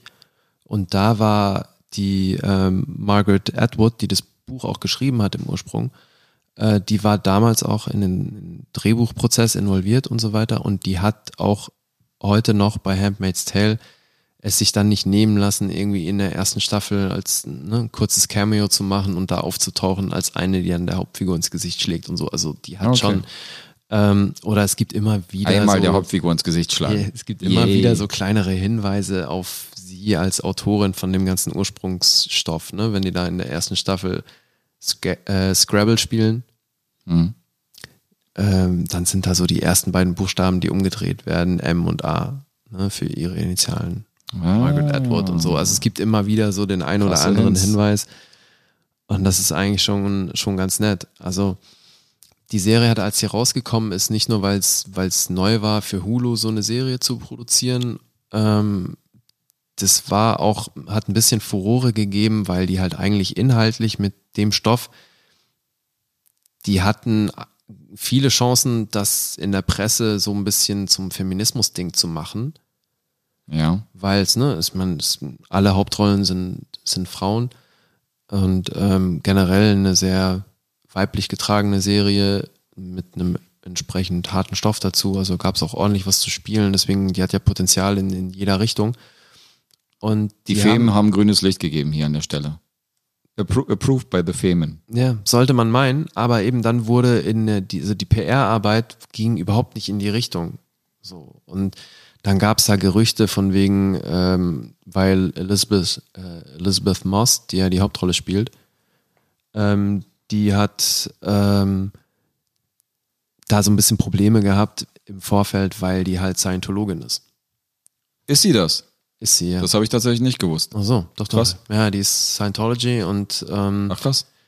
ne, mit dem Stoff zusammen ging die Richtung dann plötzlich so, okay, das wird jetzt hier so Propaganda-Material.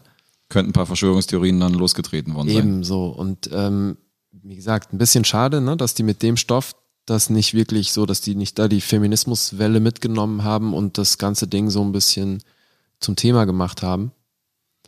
Es gab, ich weiß noch seinerzeit, also nach der ersten Staffel, da gab's äh, irgendwie, konntest du nirgends, bist gar nicht dazu gekommen, da irgendwie dran vorbeizugucken. Ne? Also Handmaid's Tale war so ein bisschen überall gefühlt. Ja, es Gab's lief ja auch, glaube ich, auf diesem Telekom-Sender, oder? Und die hat ja auch damit riesen Werbung gemacht. Ja, Also das war das Bescheuerte. Die haben irgendwie Werbung damit gemacht, aber eben, weil die es exklusiv bei dem, wie hieß denn der damals, dieser äh, Telekom-Streaming Oh, wie hieß der Das nochmal? war, war das Entertain schon oder war das, Ja, Telekom Entertain, irgendwie sowas, ja, ja. wie auch immer, äh, die hatten das exklusiv in Deutschland, aber halt eben für einen Streamingdienst, den gefühlt niemand hat.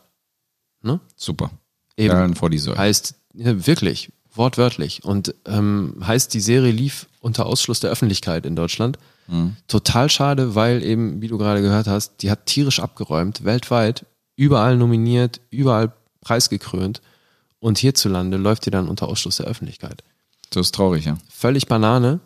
Und das haben sie jetzt eben auch für die zweite Staffel, äh, glaube ich, geändert. Also die wird nicht mehr über die Telekom exklusiv zu sehen sein. Ich glaube, die ist auch, boah, ich schlag mich tot, ich weiß nicht, wir werden es rausfinden. Also ich weiß, dass du sie gegen Bezahlung auch hier wieder äh, kannst du bei Amazon Bei Prime- Amazon kannst du die kaufen eben. Da kannst ja. du die Serien kaufen. Also das heißt, wenn man jetzt gar keine Möglichkeit hat, die zu sehen, dann äh, ich bin immer der Meinung, also wenn sich's wirklich lohnt und eine Serie gut ist, dann kann man noch mal ein paar Euro hinlegen für. Ja, definitiv. Und nicht Und- immer darauf warten, dass man alles umsonst auf dem Netflix, Serviertablett und Konsorten kriegt. Ja, eben. Willst du was zur Handlung verraten? Ja, also ich weiß nicht, wie viel man davon schon mitbekommen hat. Ne? Es ist ja eine sehr, ein sehr dystopisches Szenario. Wir befinden uns in so einer Parallelrealität, es spielt schon im Jetzt, aber es, ähm, wir, da wird eine Welt erzählt, eben eine Dystopie, wo, wo eine religiöse Bewegung ähm, namens Gilead an, an die Macht kommt. Also da findet auch gerade in Amerika noch so eine Art Kampf statt gegen den Rest der Bevölkerung, aber Gilead ist eben schon sehr stark und die, die fahren eben ein Regime, was natürlich sehr fragwürdig ist, weil es halt völlig äh, menschen- und frauenverachtend ist. Ähm, heißt, äh, es ist ein bisschen Children of Man Szenario, ne? Die, Das hab ich die mir auch gedacht. restlichen ähm, fruchtbaren Frauen, also Fruchtbarkeit generell ist so ein Thema. Es gibt immer weniger fruchtbare Frauen. Die Dadurch- Erinnerung an den großen Chil Children of Men ist bei mir tatsächlich auch sofort in den Kopf gekommen. Ja, klar, das, also eben, weil das das Szenario halt einfach vorgibt, ne? Und dann ähm, werden eben alle restlichen verfügbaren, sage ich mal, fruchtbaren Frauen, so verfügbar sind die ja nicht, und werden halt einfach gegen ihren Willen einge eingesackt von den Gilead-Leuten und äh, kriegen einen Knopf in Ohr, ins Ohr, so steifmäßig, und werden dann äh, an die ganzen Häuser verteilt mit sogenannten Commanders, wo sie dann im Endeffekt als Sklavin gehalten werden und einmal im Monat zeremoniell begleitet Befruchtet. vergewaltigt werden. Befruchtet. Ja.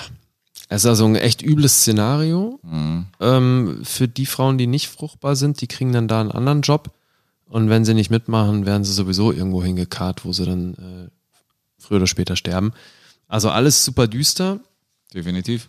Und im, ähm, auch für alle beteiligten Schauspielerinnen natürlich echt eine harte Nummer. Da gibt's richtig was zu spielen. Ja, und also nachdem du die erste Staffel gesehen hast, wie viele Punkte würdest du der Serie geben?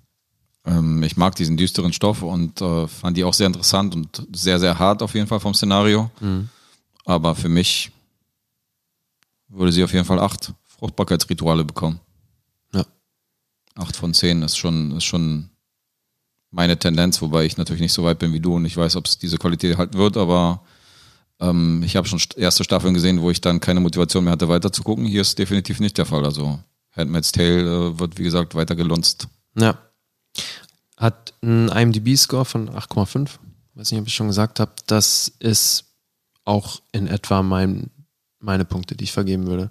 Nice. Also ich würde tatsächlich 8,5 vergeben, ja, weil, also nachdem ich jetzt eben Anfang Staffel 3 bin, es gibt so vieles, was ich an der Serie echt gut finde. Allen voran mal die Lichtsetzung, dass die, du merkst, die, das Department, so ähm, Art Direction und sowas, die haben sich richtig Gedanken gemacht. Da ist fast jede Einstellung ist wie, wie eine Bildkomposition.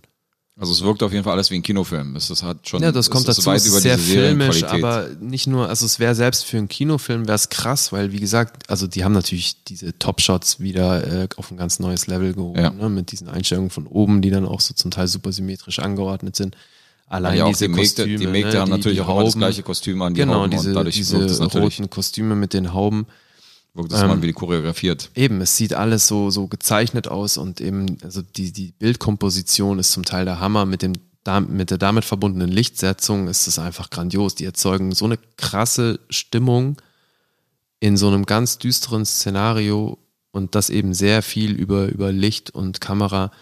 die arbeiten auch mit sehr vielen unkonventionellen Einstellungen. Ich habe jetzt eben gerade in der dritten Staffel was gesehen, wo ich mir noch gedacht habe, ey, das müsstest du einem deutschen Redakteur mal anbieten. Dass du eine, eine Schlüsselszene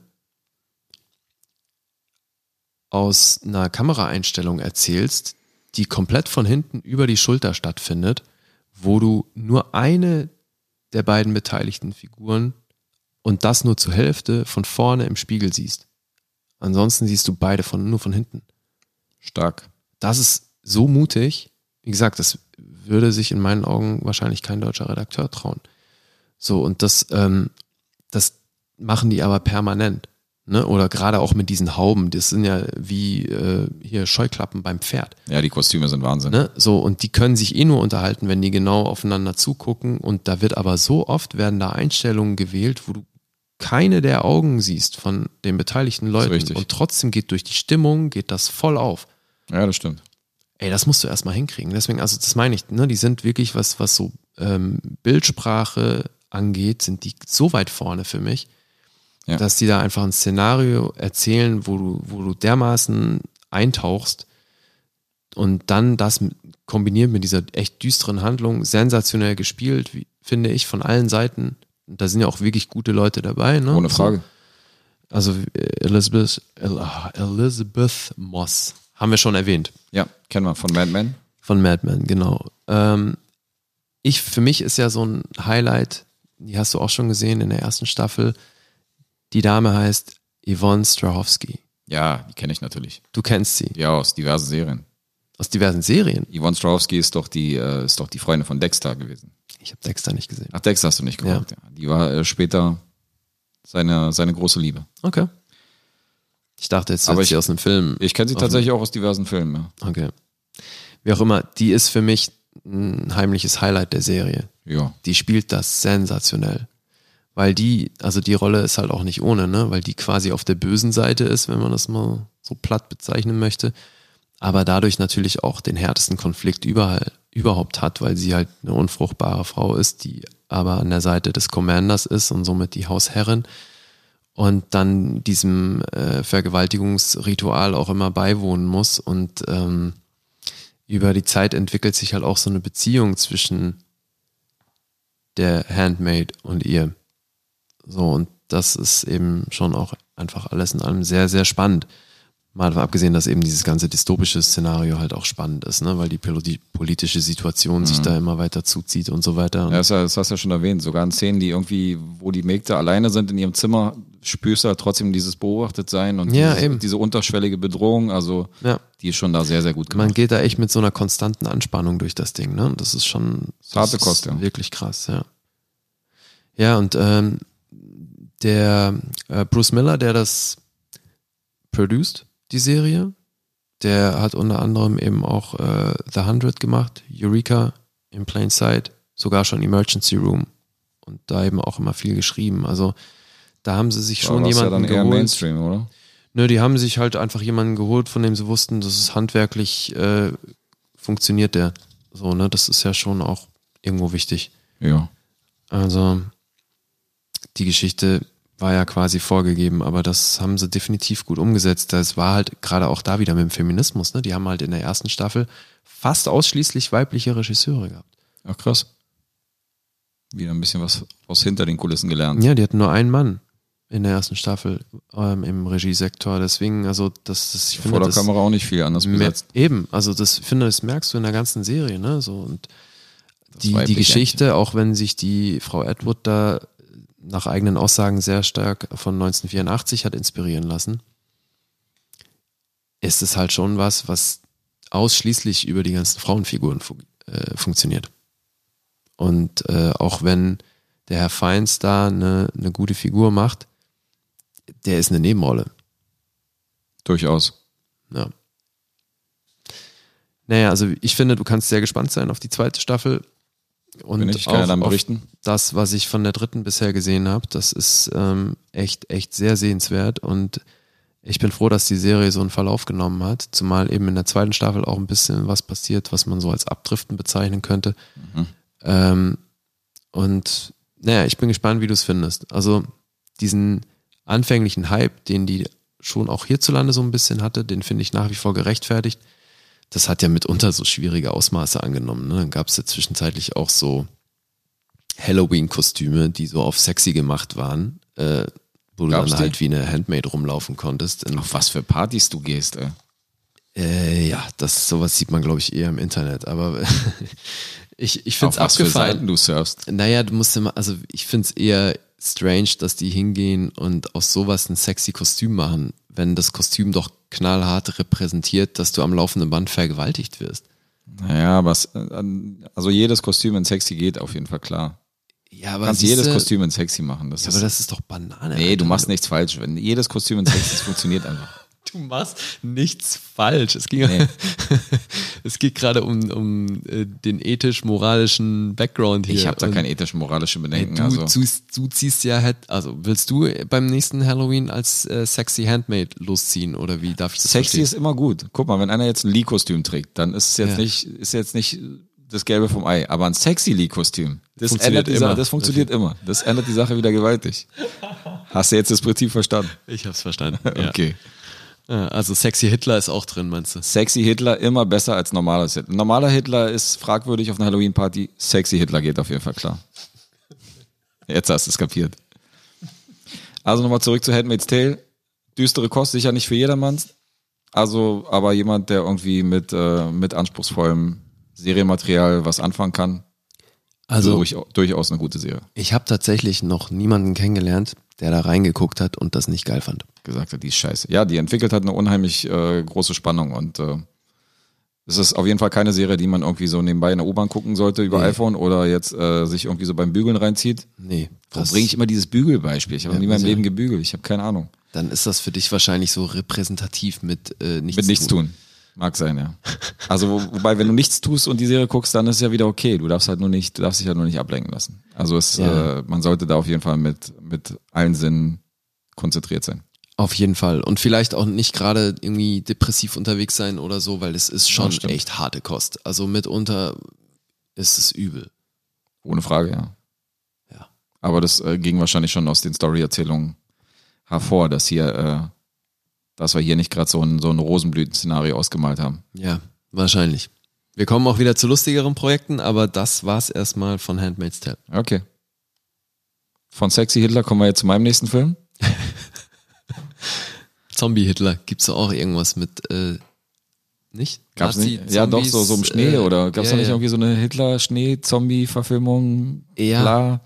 Ja, also Nazis und Zombies gibt's einiges, aber ich habe da neulich auch noch mit irgendeinem was Science Fiction Zombies gibt's einiges. Ja, ja, aber Also auch Nazi-Zombies tatsächlich. Ja, Nazi-Zombies ist tatsächlich ein Genre für sich, habe ich, hab ich noch so? nicht gelernt. Ja, ja, da So gibt's, weit da schon. gibt's, da gibt- das ist schon ein richtiges Genre, wo es, also wo es Dutzende von Filmen gibt, die irgendwie nur über Nazi-Zombies handeln. So ein bisschen wie diese Shark-Movie, ja, Echt? die, diese Shark-Movie-Abteilung. Alter. Wahnsinn, ja. Und Lederhosen-Zombies gibt's, die äh, in den Alpen ihr Unwesen treiben. Okay, jetzt muss ich mal hier raufhauen. Shut up, stupid. Was kann ich denn dafür? Zombies, Alter, willst du mich verarschen? Doch, Wirklich? ohne Scheiß, es gibt Lederhosen-Zombies. Das heißt sogar, der Film heißt sogar irgendwas mit Lederhosen-Zombies. Aber gut. Ich habe ihn nicht gesehen Ah, und äh, wow. den werden wir hier wahrscheinlich auch nicht rezensieren. Dafür sind wir viel zu anspruchsvoll. Bitches. So, Dafür, jetzt bin ich ähm, mal gespannt. Von Sexy Hitler bis, wolltest du übergehen. Genau, von Sexy Hitler wollte ich überleiten ähm, zu einem Film aus 1956. Schon mal stark. Ähm, es geht um einen Klassiker in 80 Tagen um die Welt, habe ich gesehen. Oh, nice. In 80 Tagen um die Welt wurde, glaube ich, dreimal schon verfilmt. Und das ist sicher die bekannteste Verfilmung. Ähm, Reicht das, ja? Dreimal? ja, wurde dreimal verfilmt. Also die letzte war irgendwie mit Jackie Chan und auch irgendwie äh, Anfang der 80er irgendwie- oder nee, Anfang der 90er war das genau. Nicht mal, das ist noch später, oder? Nee, es war 91, 92 so mit Jackie Chan und so ein paar anderen anderen Darstellern. Ich weiß gar nicht mehr, wer da noch mitgespielt hat. Im Zweifel halt Owen Wilson. Im Zweifelsfall war es Owen Wilson, obwohl das war, das wäre, glaube ich, ein sehr krasses Frühwerk von ihm gewesen. Da war er, glaube ich, noch nicht so, Ja, stimmt. nicht so unterwegs. Nee, wir reden schon von dem erfolgreichsten der Verfilmung, von Jules Verne. Fünf Oscars hat er gekriegt. Naja, Sekunde, Jules Verne ist der, der das Buch geschrieben hat. Äh, Jules Verne hat die Vorlage geliefert für den Film, richtig. Er ist nicht derjenige, der den Film gemacht hat. Äh, Okay, das hat sich gerade so angehört, dachte ich noch so. Na, ey, na. Geiler Typ. Na, na, hab auch noch nicht zu Ende geredet. Das ist natürlich der Autor von dem Film. Der hat nicht, ähm, der Autor von dem Buch. Ja, der ist der Autor die- des Buchs, nicht des Richtig. Films. Und das Buch hat die Vorlage für den Film geliefert. Ja. Und Jules Verne hat ja in den 50ern und 60ern so ziemlich, äh, von ihm wurde ja so ziemlich jedes Buch verfilmt. Der war so ein bisschen wie John Grisham in den 90ern. Also irgendwie haben sie je, jedes Buch von ihm haben sie dann irgendwie rausgehauen. Von hier Ja, das war äh, halt der Zukunftsscheiß. 80.000 Meilen unter dem Meer und so eine Sache. Also, 20.000 Meilen. Nee, 80.000. Digga. Das war das Sequel. da sind wir wieder beim Halbwissen. James Cameron. Das Sequel. Da ging es noch tiefer, noch deeper geht in die Geschichte rein. Balls deep. Is everything okay? You know, with your brain. Ja, jedenfalls fünf Oscars gekriegt für Drehbuch, Cinematography und Musik.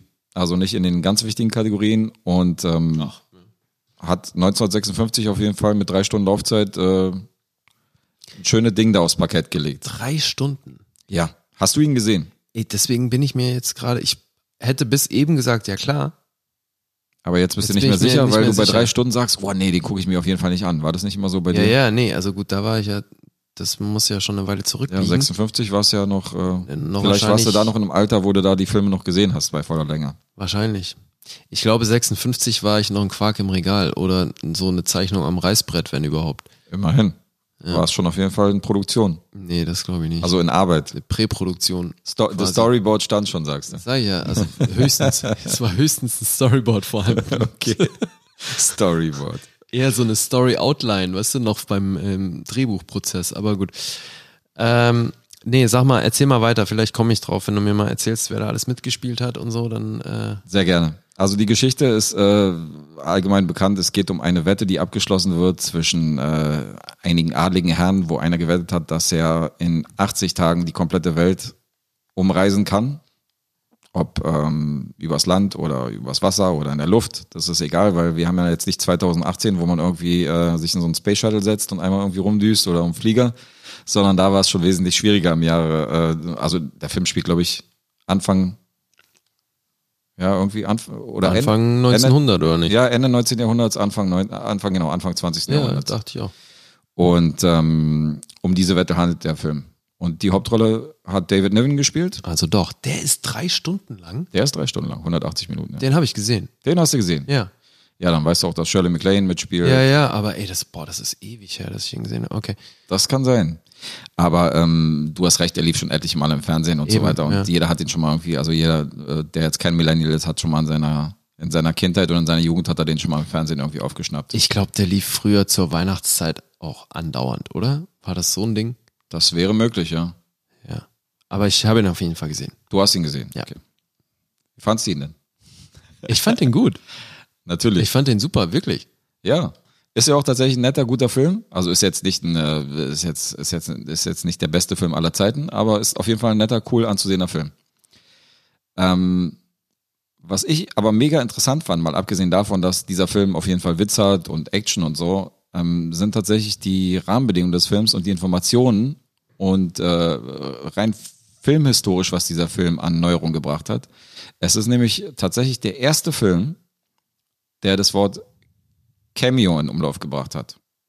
Und das ist der erste Film, der sogenannte Cameos gebracht hat. Nämlich, ich weiß nicht, ob du dich daran noch erinnerst, hast, aber es spielen ungefähr 80 namhafte Schauspieler mit, die einfach nur in kleinen Rollen kurz auftauchen. Keine Chance, kann ich mich natürlich nicht dran erinnern. Das weißt du nicht. Also da ist eine Marlene Dietrich, die mal kurz im Saloon irgendwie Im sitzt. Ernst? Da ist ein Okay. Frank Sinatra, der in diesem Saloon einfach mal am Klavier spielt, keinen Dialog hat und sich nur kurz in die Kamera dreht. Da huscht ein Buster Keaton als Zugschaffner kurz durchs Bild. Also dieses, diese Cameos von diesen bekannten Schauspielern war bis dato überhaupt noch nirgends irgendwie geläufig. Und das war das erste Mal, dass ein Film das überhaupt so konsequent umgesetzt hat und, äh, und da irgendwie 80 insgesamt, äh, nicht 80, ich glaube 50 Cameos war es insgesamt von verschiedenen bekannten Schauspielern irgendwie eingesetzt hat. Aber jetzt hast du eine ganz schöne Parallele zu deinem Austin Powers Film. Äh, jetzt habe ich eine gute Parallele zu dem Austin Powers Film, auf jeden Fall. Da haben wir ja auch einige Ganz Cameos. Definitiv. Das war Okay, aber das unbeabsichtigt, ist ja aber, abgefahren. Nee, das wusste ich, den Teil wusste ich natürlich nicht mehr. Also wenn du dir die, ähm, es gibt halt so diesen Trailer und wenn du dir den Trailer von den 80 Tagen um die Welt anguckst, kommt zum Beispiel auch so eine Szene, wo, wo es heißt so, ja, mit über 50 bekannten Schauspielern und dann siehst du so wie bei der Muppet Show, siehst du diese kleinen Kästchen praktisch über das ganze Bild und dann siehst du Okay. den aufpoppen und den aufpoppen und den aufpoppen und da kommen lauter bekannte Schauspieler, die irgendwie, die noch nicht mal einen Dialog haben. Also Okay. Ja, das ist cool. Fernandel hier, den du von diesem Don Camillo-Film Mhm. von früher kennst, der spielt halt so einen, so einen Kutscher, der die halt irgendwie einfach mal so irgendwie zu diesem, zu diesem Gebäude bringt, wo halt die Wette letztendlich Ja, ja. abgeschlossen wird. Und äh, Der fragt halt kurz nach Trinkgeld und äh, schüttelt dann den Kopf, als er ihm irgendwie eine Münze, das ist seine ganze Rolle so. Und der ist ja ein Star damals Witzig. gewesen, so weißt du. Ja, Also, also das mit diesen Cameos, das war der erste Film, der das so ein bisschen, ähm, so ein bisschen äh, rausgebracht hat. Das war auf jeden Fall sehr interessant, 1956. Also das ist ein guter Fun Fact. Ja. Ähm, noch interessanter als den Film fand ich das Making of, beziehungsweise die Specials auf der DVD. Weil ähm, den Film produziert, gemacht und so ziemlich äh, in kompletter Eigenregie gestemmt war ein Mann, der hieß Mike Todd. Und dieser Mike Todd hat damals, als er noch ein, äh, als er noch irgendwie gar nichts hatte, also als er ein kompletter, komplettes irgendwie kleines Licht war, mit 18 Jahren hat er seine erste Million gekriegt durch Pferdewetten. Dann hat er später die Million verloren, hat zwei, drei Jahre später mit 21 seine zweite Million gekriegt durch Broadway-Shows, hat auch die wieder verloren, war schon wieder pleite. Das heißt, der hat bis 21 Jahren hat er zweimal eine Million verballert. Er war zweimal Millionär. Okay. Das muss man erstmal bringen in den 50er Jahren. Dann ähm, hat er Elizabeth Taylor angerufen, hat, hat ihr auf dem Hotel, hat ihr im Hotelzimmer aufgelauert und ähm, hat sie zur Rede gestellt und meinte so, Fräulein, wir beide werden heiraten. Es gibt zwei Sachen, die sind Fakt. Wir beide werden heiraten und ich werde einen Oscar-Film drehen. Das hat er damals zu ihr gesagt. Und sie hat ihn äh, gerade zehn Minuten mal gekannt oder so hin und her, als er sie vollgequatscht hat. Drei Monate später waren die beiden verheiratet, hatten irgendwie eine längere Telefonbeziehung, haben telefoniert, waren sich vertraut und äh, er wurde Elizabeth Taylors äh, Ehemann. und der Typ war ein so krasser Maniac und so ein krasser Perfektionist. Ähm, also es war Wahnsinn. Als der Film in die Kinos gekommen ist, hat er Popcorn in den Kinos verboten. Dass die Leute nicht abgelenkt werden irgendwie von dem Film. Okay. Der hat äh, Das bei einem Drei-Stunden-Film. bei diesem Drei-Stunden-Film hat er bei den, bei den Szenen, die in Südamerika spielen, hat er die Eingeborenen auf einen Hautton getönt. Damit die irgendwie, damit da keiner aus der Reihe, damit nicht einer irgendwie heller ist oder dunkler. Der hat die einfach mal gefärbt, so die Statisten, die da mitgespielt haben. Der hat ähm, drei Millionen Budget für den Film gehabt und ist am Ende bei sechs Millionen gelandet. Weil unter anderem dieses echte Schiff, was so ein bisschen nachgebaut worden ist, natürlich als Miniaturschiff, was super echt aussah, das hat ihm aber nicht gefallen. Er hat gesagt, wir bauen ein richtiges Schiff, wo wir auch drauf stehen können, wo man weiß, okay, da sind Leute drauf, dieses komische Miniaturschiff kommt mir nicht in die Tüte, wir bauen jetzt ein richtiges Schiff. Also so ist er. Und er ist ja teilweise richtig zu den, Ja, macht Sinn. da wurde ja kaum was in den Studios gedreht, sondern der ist ja richtig zu den Drehorten hin und hat ständig irgendwie diese, ähm, das Budget da überschritten und hat, hat sogar eine spezielle Kameratechnik damals irgendwie, äh, irgendwie entwickelt. Also extra für diesen Film. Das heißt, dieser Typ war ein absoluter Berserker. Also der war wirklich ein äh, krasser Berserker. Und diese, diese ganze Entstehungsgeschichte von diesem Mike Todd, wie er mit diesen Pferderennen und diesen Broadway-Shows praktisch zwar schon eine Menge Geld verdient hat, aber er gesagt hat, nee, ich will einen Oscar-Film drehen auf jeden Fall und diese Broadway-Shows interessieren mich nicht mehr, hat es praktisch alles verkauft, diese ganzen Rechte daran und hat sich dann an diesen, an dieses Drehbuch zu diesem Film gesetzt. Und das war auch der einzige Film, den er jemals gedreht hat. Ach was. Ja. Wahnsinn. Und wie viele Oscars hat er damit gewonnen? Der hat ähm, fünf Oscars gewonnen. Und, ähm, und der Erfolg gab ihm recht, weil der Film hat am Ende 42 Millionen eingespielt, was damals schon eine ordentliche Summe ist. Ja, ja, klar. Und diese sechs Millionen, die da, äh, also die drei Millionen, die er da überschritten hat, das Budget, hat er dann wieder reingeholt.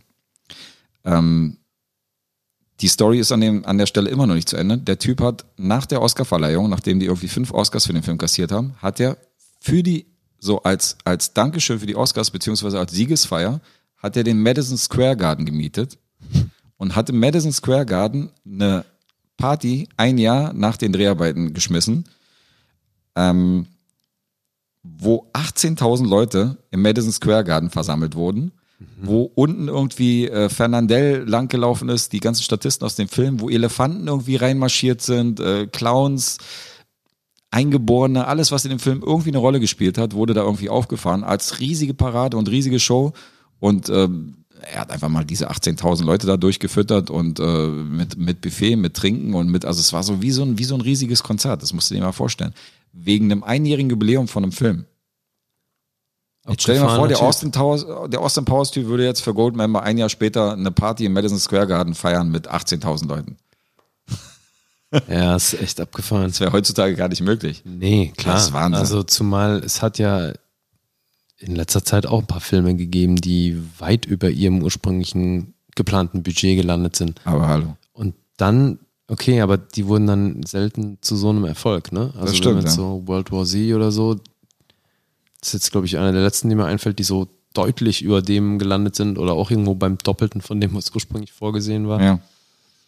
Äh, die waren lange nicht so erfolgreich, deswegen, ich weiß nicht, ob das Sinn machen würde. Also, wobei bei Avatar haben sie auch keine Party geschmissen in dem. Ist das, das, du darfst natürlich nicht vergessen, dass es auch eine Frage des Charakters von diesem Mike Todd ist, der ein absoluter Berserker war und Ja, der, ja. der ja alles immer größer, schneller weitermachen wollte. ja, dazu passt und halt voll. genau, ja. dazu passt halt. Und er musste halt die größte Filmparty aller Zeiten schmeißen. Also das war für ihn gar keine Frage. Und äh, da waren natürlich Filmstars im Publikum und Politiker und so. Ja, und, äh, also der hat alles aufgefahren, was irgendwie ging. Also der ist irgendwie, der ist ein paar Jahrhunderte zu spät auf der Welt gekommen auf jeden Fall. Der hätte im alten Rom hätte der, hätte der seine Freude gehabt, so bei den ganzen Ausschweifungen. Also lange Rede, kurzer Sinn, er ist dann tatsächlich in einem Flugzeugabsturz irgendwie äh, ein, zwei Jahre später umgekommen. Ach so, ja. Und ähm, ja, und ist dann irgendwie, ist dann bei einem Flugzeugabsturz gestorben. Was Elizabeth Taylor sehr äh, traurig gemacht hat, aber letztendlich hat sie danach noch irgendwie fünf, sechs Mal geheiratet. Also wenn er noch am Leben wäre, vielleicht hätte sie dann nicht nochmal neu geheiratet, weil die waren schon sehr glücklich und happy, auch wenn sie sich vor der Kamera auch immer gerne ein bisschen gekabbelt haben. Aber ähm, War er denn ihr erster Mann? nee, ich glaube, er war der Zweite. Die war vorher schon einmal verheiratet und er war der zweite Ehemann, glaube Ja, ich. ja, deswegen, weil du dir gerade, äh, weil du gerade so zuversichtlich warst, dass das dann ihr letzter gewesen wäre. Naja, es wäre der zweite gewesen, aber vielleicht trotzdem der letzte. aber ähm, wie gesagt, der Film ist nett und cool und ähm, auf jeden Fall ein Blick wert. Da gebe ich mal so sieben Heißluftballons Okay. von zehn. Aber die Entstehungsgeschichte und ein separates Special, was 45 Minuten ging, war tatsächlich ein Bericht mit Moderation von Walter Cronkite nur über diese Show im Madison Square Garden. Also die jetzt nichts mit der eigentlichen Doku über Mike Todd zu tun hat. Diese zwei Specials auf der DVD waren dann tatsächlich fast noch interessanter als der Film selber. Fand ich, fand ich mega, mega interessant.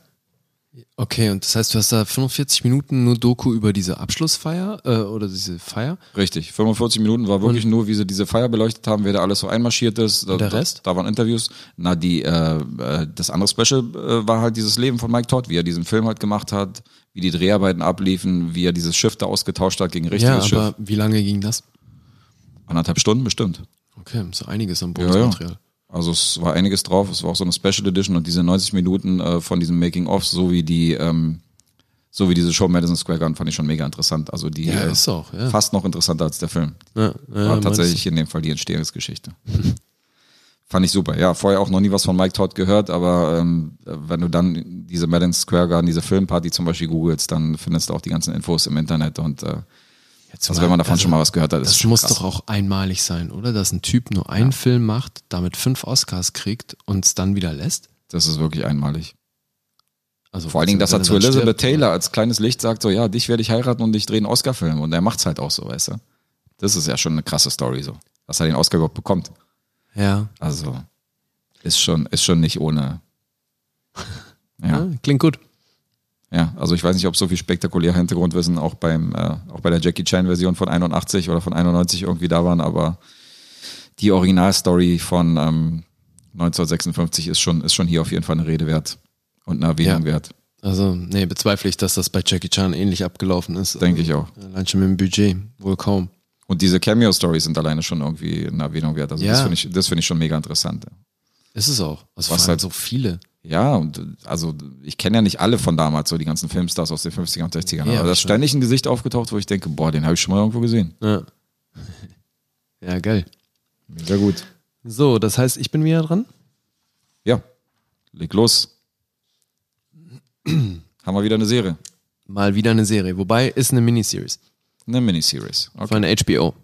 Sehr aktuell. Ich habe auch nur den Piloten gesehen. Dann bist du jetzt auf dem Anfangsstand. Genau. Eine. Folge, aber es ist sehr interessant. Die Rede ist von Tschernobyl. Wow. Ja. Sehr gehypt im Moment. Oh ja. Hat Die- sogar einen eigenen Podcast, glaube ich. Die Serie hat einen eigenen Podcast und Wahnsinn. die ist in Rekordgeschwindigkeit auf Platz 1 geschossen. Der IMDb-Bewertung, ne? also was Popularity angeht. Die hat eine Bewertung, eine durchschnittliche Bewertung von 9,6 Alter Falter. und ist damit gerade ziemlich unangefochten auf dem ersten Platz. 9,6 ist nice. Ist amtlich. Also, wie gesagt, es äh, sind nur fünf Folgen. Aber so eine Bewertung, ja, das ist schon mal eine Ansage. Eben, eben wie du gerade schon gesagt hast, ne, es gibt da, es gibt da einen Podcast zu, der auch sehr erfolgreich ist. Also nach dem, was ich so recherchieren konnte, ist der gerade auch mit der erfolgreichste Podcast im, im Film- und Fernsehbereich. Nach uns, oder? Nach dem Bewegtbild Banausen. Komm, sag ja, es. unmittelbar danach. Okay, damit kann ich leben. Nein, aber die bringen halt parallel zu jeder Episode, bringen die eben eine Episode vom Podcast raus, wo dann der Creator und Autor Craig Mason ähm, über die Episode spricht, über die Dreharbeiten, so Behind-the-Scenes-Material und so weiter, über den Drehbuchprozess und den Produktionsprozess und über die Geschichte und die wahren Begebenheiten dahinter und Da die kommt quasi gleich, der ein- Episode. gleich ein und so. Audio-Making. Gleich ein Audio-Making-off kommt da hinterher Genau, ja, Folge. ja, so, so in der Richtung. Ja. Sehr witzig. Heißt Channel Podcast und ist eben parallel dazu zu hören. Ist aber so auch noch nie, also das höre ich jetzt zum ersten Mal, dass es sowas gab oder war von der Serie schon mal irgendwie, dass da unmittelbar einmal mit jeder Folge so ein Podcast kam? Nee, oder? Nicht, dass ich wüsste, nee. Also vor allem erst recht nicht dann auch von den Machern der Serie, dass Richtig. die dann gleich mit Hintergrundinformationen ankommen. Also Interessant. ja, das ist, nee, das ist schon was anderes. Und eben, also jetzt am äh, 14.05. kam die erste Folge. Ist also schon sehr aktuell. Und es geht, wie die meisten von uns hoffentlich noch wissen, um 86, wo es in Tschernobyl ein Unglück gab, das, glaube ich, auch bis heute in der Größenordnung zum Glück nicht nochmal passiert ist. Zum Glück, äh, ist richtig. ja.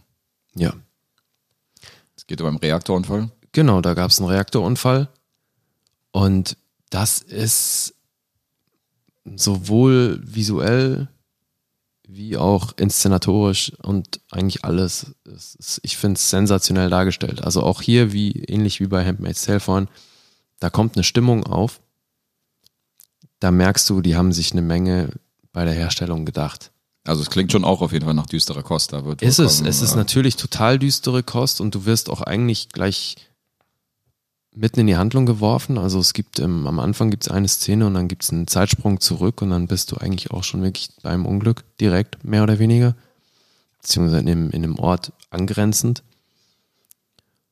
Und die haben sich eben bei der Show in vielen Departments was überlegt. So ist dann ähm, zum Beispiel der Komponist der Filmmusik ist hingegangen, nach Litauen gefahren, da auch in eine düstere Gegend, um da so Atmo-Geräusche aufzunehmen. Ne? So diese so Krass. ein bisschen ähm, einzigartige Geräusche von der Umgebung. Mit irgendwelchen anderen Spezialisten zusammen haben die dann da Sachen aufgenommen, stundenlang Dinge gesampelt, damit die so eine Atmo generieren können, die, die du halt auch spürst einfach. Ne? Das war so ein Grundbrummen. Hat sich der Trip gelohnt. Offenbar, ja. Also, es ist, es ist eine abgefahrene Serie, weil du halt, ähm, ich finde, da kam in letzter Zeit einiges, wo man inhaltlich eigentlich noch so ein bisschen Bezug haben könnte, aber halt äh, nicht mehr so viele Fakten auf dem Zettel hat, ne? Mhm. Und ich bin mal gespannt, was die Serie mir da so als, als Fakt präsentiert oder was die halt so als Realität verkaufen, ne? weil natürlich sagen sie, dass es irgendwo kreative Freiheiten gibt, aber es gibt zum Beispiel nur einen einzigen komplett fiktionalen äh, Charakter in der Serie. Das ist Okay. zwar ausgerechnet der, der von Emily Watson gespielt wird, aber selbst der, den könnte es so gegeben haben, weil äh, Frauen waren wohl zu der Zeit auf russischer Seite, die hatten eine extrem hohe, einen hohen Prozentsatz an, an Frauen, die da ähm, in der Wissenschaft und der Medizin gearbeitet haben. Ah ja. So, und Emily Watsons äh, Figur ist eben auch eine von denen. Deswegen, die könnte es problemlos so in der Form gegeben haben, ist jetzt aber in der Handlung eben tatsächlich die einzige komplett fiktionale Figur. Krass, okay. So, deswegen, also die orientieren sich da schon nach eigenen Angaben sehr an, an wahren Begebenheiten. Und die konnten eben schon auch viel der, der realen Schauplätze ansatzweise nutzen, weil also tatsächlich die, diese, diese Stadt Pripyat, die da auch in der ersten Folge gleich erzählt wird, die eben angrenzend an, an, äh, an das Kernkraftwerk ist, die wurde dann äh, von staatlicher Seite geräumt, als klar war, dass es da diesen Unfall gab. Und die Leute wurden aber so ein bisschen mit der Ansage, wir flicken nur kurz hier das Kernkraftwerk und dann könnt ihr alle wieder zurück, wurden die dann da abgeholt. Und deswegen blieb dann die Gegend dort ewig komplett so unangetastet. Ne? Also mit Einrichtungen und allem Scheiß, da wurde dann natürlich so ein bisschen geplündert, aber ansonsten halt so Häuser und alles, Wohnungen, Relativ die wurden unberührt. quasi unberührt so zurückgelassen, was dann natürlich ähm, für die Ausstattung und so weiter sehr hilfreich war. Ne? Ja. Mhm. Es gab auch mal so einen billigen Horrorfilm, der in diesem Szenario gespielt hat. In, in Tschernobyl? Ja, ja, der hieß, glaube ich, auch irgendwas mit Tschernobyl und dann äh, handelt er auch über diese verlassenen Wohnungen und dass sich da so eine so eine Trui-Gruppe ähm, und dann da irgendwie mit dem Bösen konfrontiert wird und anderem. Ähm, Und die sind dann alle verstrahlt, oder was? ja, es spielt auch mitunter eine Rolle, aber äh, die pilgern dann unter anderem auch durch diese verlassenen Wohnungen, die auch relativ, was du gerade gesagt hast, die auch relativ unberührt sind und ähm, er war auf jeden Fall nicht gut. Also müssen wir Okay. nicht weiter drüber reden. Ich habe auch den Namen vergessen, also ist schon mal kein gutes Zeichen. Das ist kein gutes Zeichen, ja. Was recht interessant ist an der Sache, dass in dem Moment, wo den Russen klar war, dass HBO da eine Serie macht und die, mit, Davon ich gelesen. und Fand's die so mitbekommen haben, wie das alles dargestellt wird mit dem Unfall und die Verwicklung der russischen Regierung da drin und so weiter, haben die haben die gesagt, niet, angekündigt, niet, so nicht, so niet. das machen wir selber besser. Und jetzt erzählen sie die, die patriotische Version davon. Kommt eine russische Version von Tschernobyl. Genau, weil dann natürlich die Verschwörungstheorien mit äh, CIA, CIA-Agenten, die irgendwelche Bomben legen sollten und so weiter, äh, die wird da zum Zug kommen. Putin führt Regie? Kriegen wir, wahrscheinlich, ja, kriegen wir alle Seiten zu hören. Nee, aber also bisher, wie gesagt, ich habe nur den Piloten gesehen. Was ist dein Eindruck? Mein Eindruck ist super.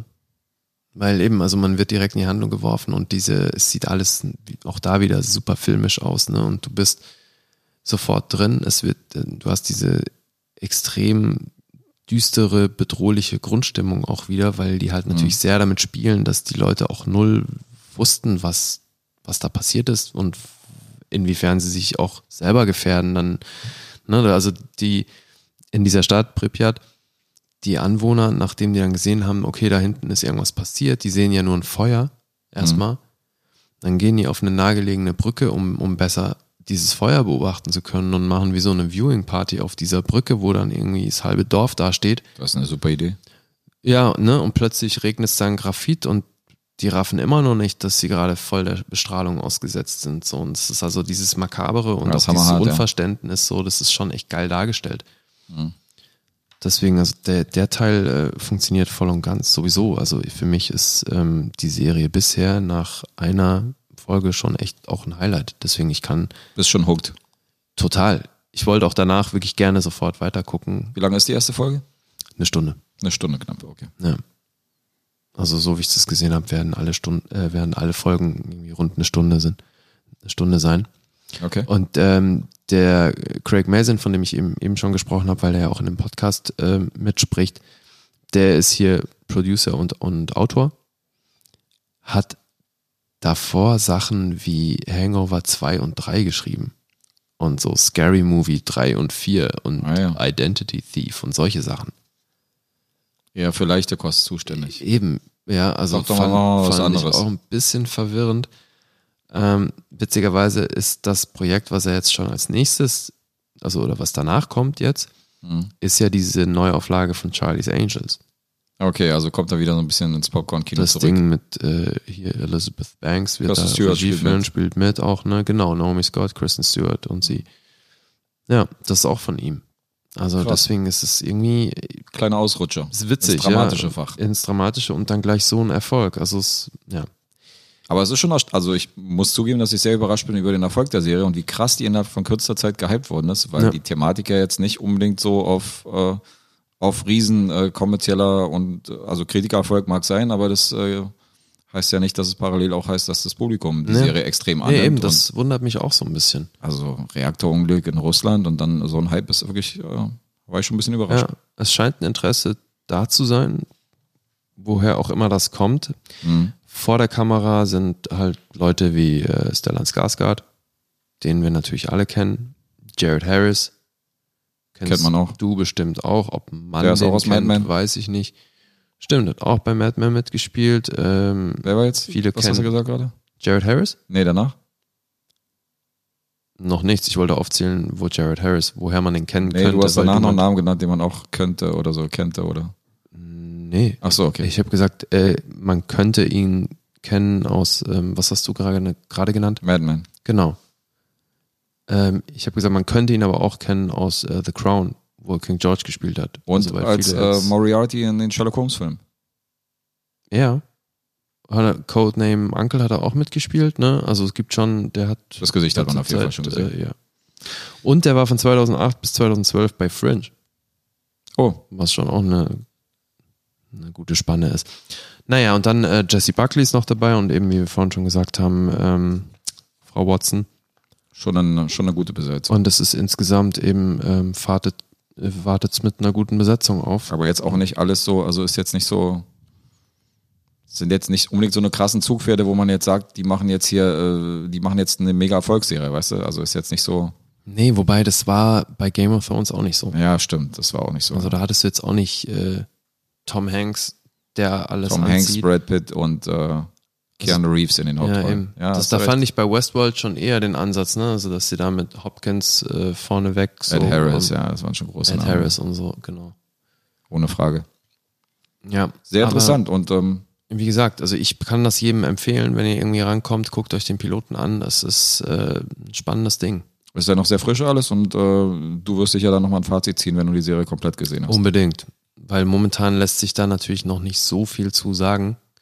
Ich Ja. bin echt gespannt, wie sie das mit den Details machen und äh, also die teasen Okay. das so, wie es aufgezogen ist, schon auch an, dass man so ein bisschen das Ende erahnen kann, aber das ist ja auch ein beliebtes Stilmittel, ne? dass man so ein bisschen mit so einer kleinen Prämisse vom Ausgang auch äh, anfängt und dann zurückspringt.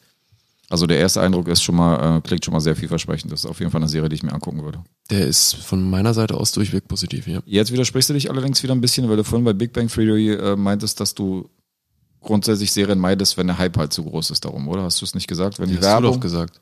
Hast du nicht gesagt, wenn die Werbung einer Serie irgendwie zu viel ist und so, deswegen hast du am Anfang Big Bang Theory gar nicht auf dem Schirm gehabt, sondern hast erst in der siebten Staffel reingeguckt? Big Bang Theory hatte ich lange keinen Bock drauf, weil mir halt die ganze Zeit die, die deutsche Version um die Ohren geballert wurde. Ach so, du vielfacher Ausführung. okay, du hast von der deutschen Version geredet. Ich dachte, du meintest, weil sie so präsent war und überall in der Presse und so, dass das dir deswegen auf den Sack. Nee, nee, das interessiert mich dann schon auch eben primär aus so einem, ich will wissen, was da der Hype ist. Okay, verstehe.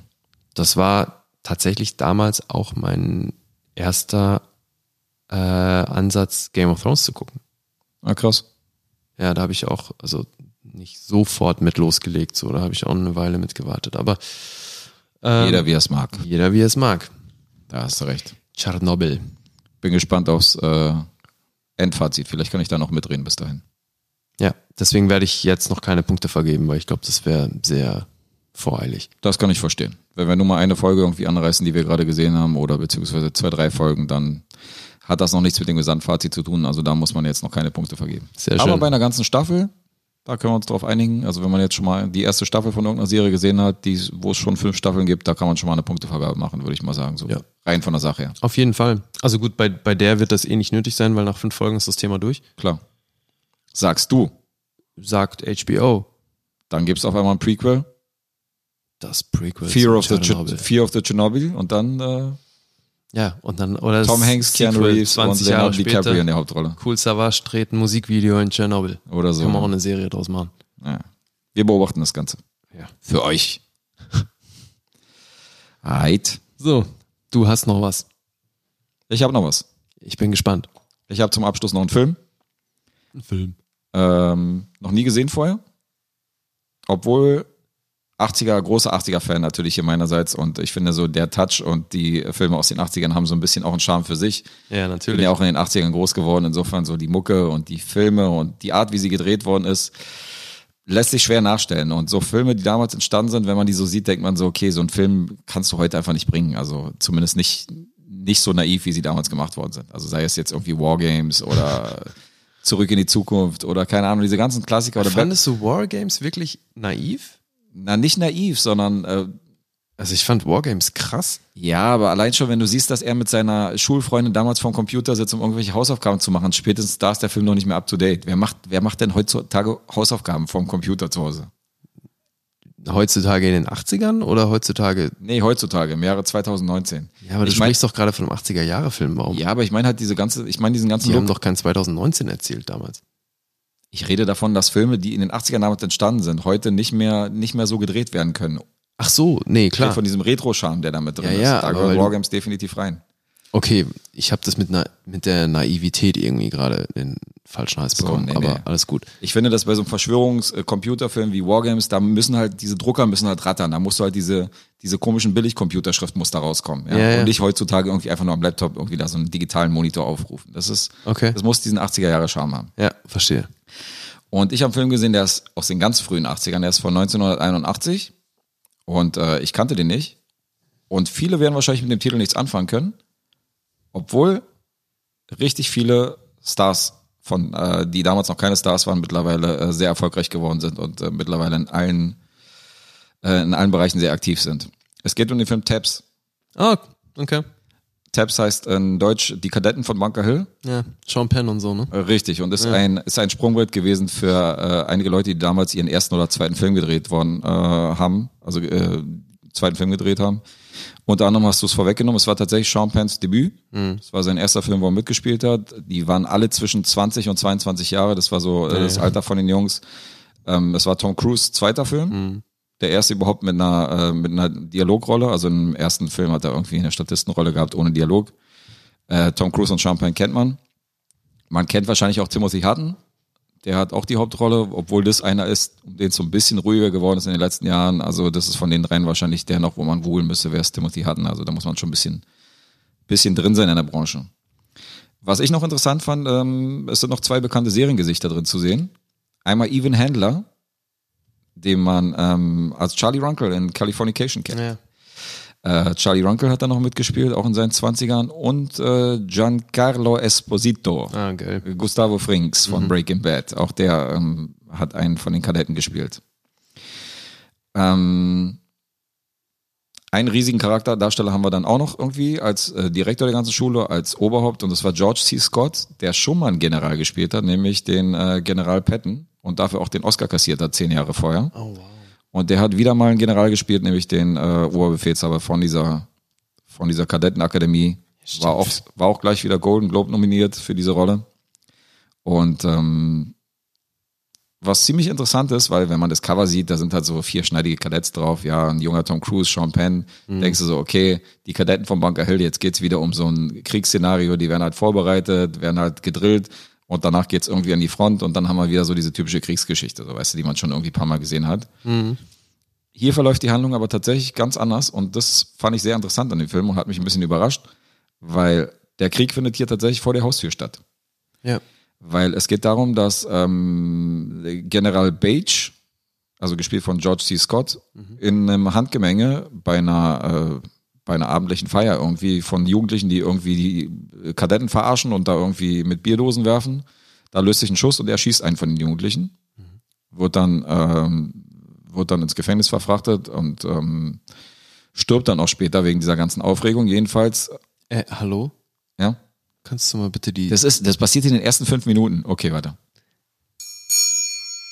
rückwirkend, also wirklich. George C. Scott, denn das passiert alles in den fünf Minuten, was ich erkläre. Das hat Ja. null Einfluss auf den Film. Ah, okay. Du Jedenfalls- und deine Spoiler-Definition. Das liest du, äh, wenn ich der Meinung bin, dass du in jedem, in jedem Handlungsstrang auf einem DVD-Cover schon diesen Teil lesen kannst, so, dann ist es irgendwie, dann ist es für mich kein Spoiler, so. Also, es muss schon, Okay. es hat keinen, es passiert gleich am Anfang, also es hat keinen Einfluss auf die ist Handlung. doch gut jetzt.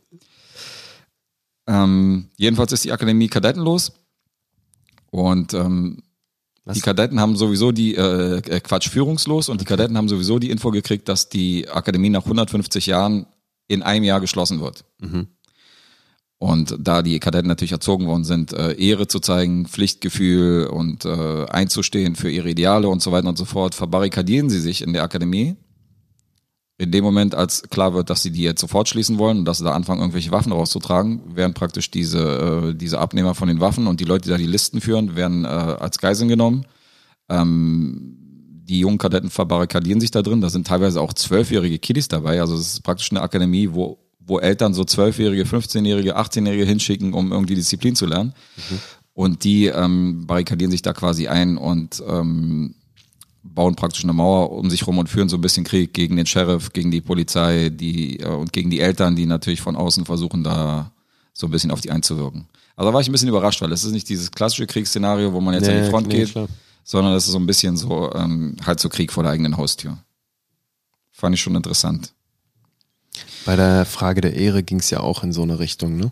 So, so ein bisschen, ja, stimmt. Also halt mit so internen Problemen, äh, so militärinterner. Auch wieder Tom Cruise.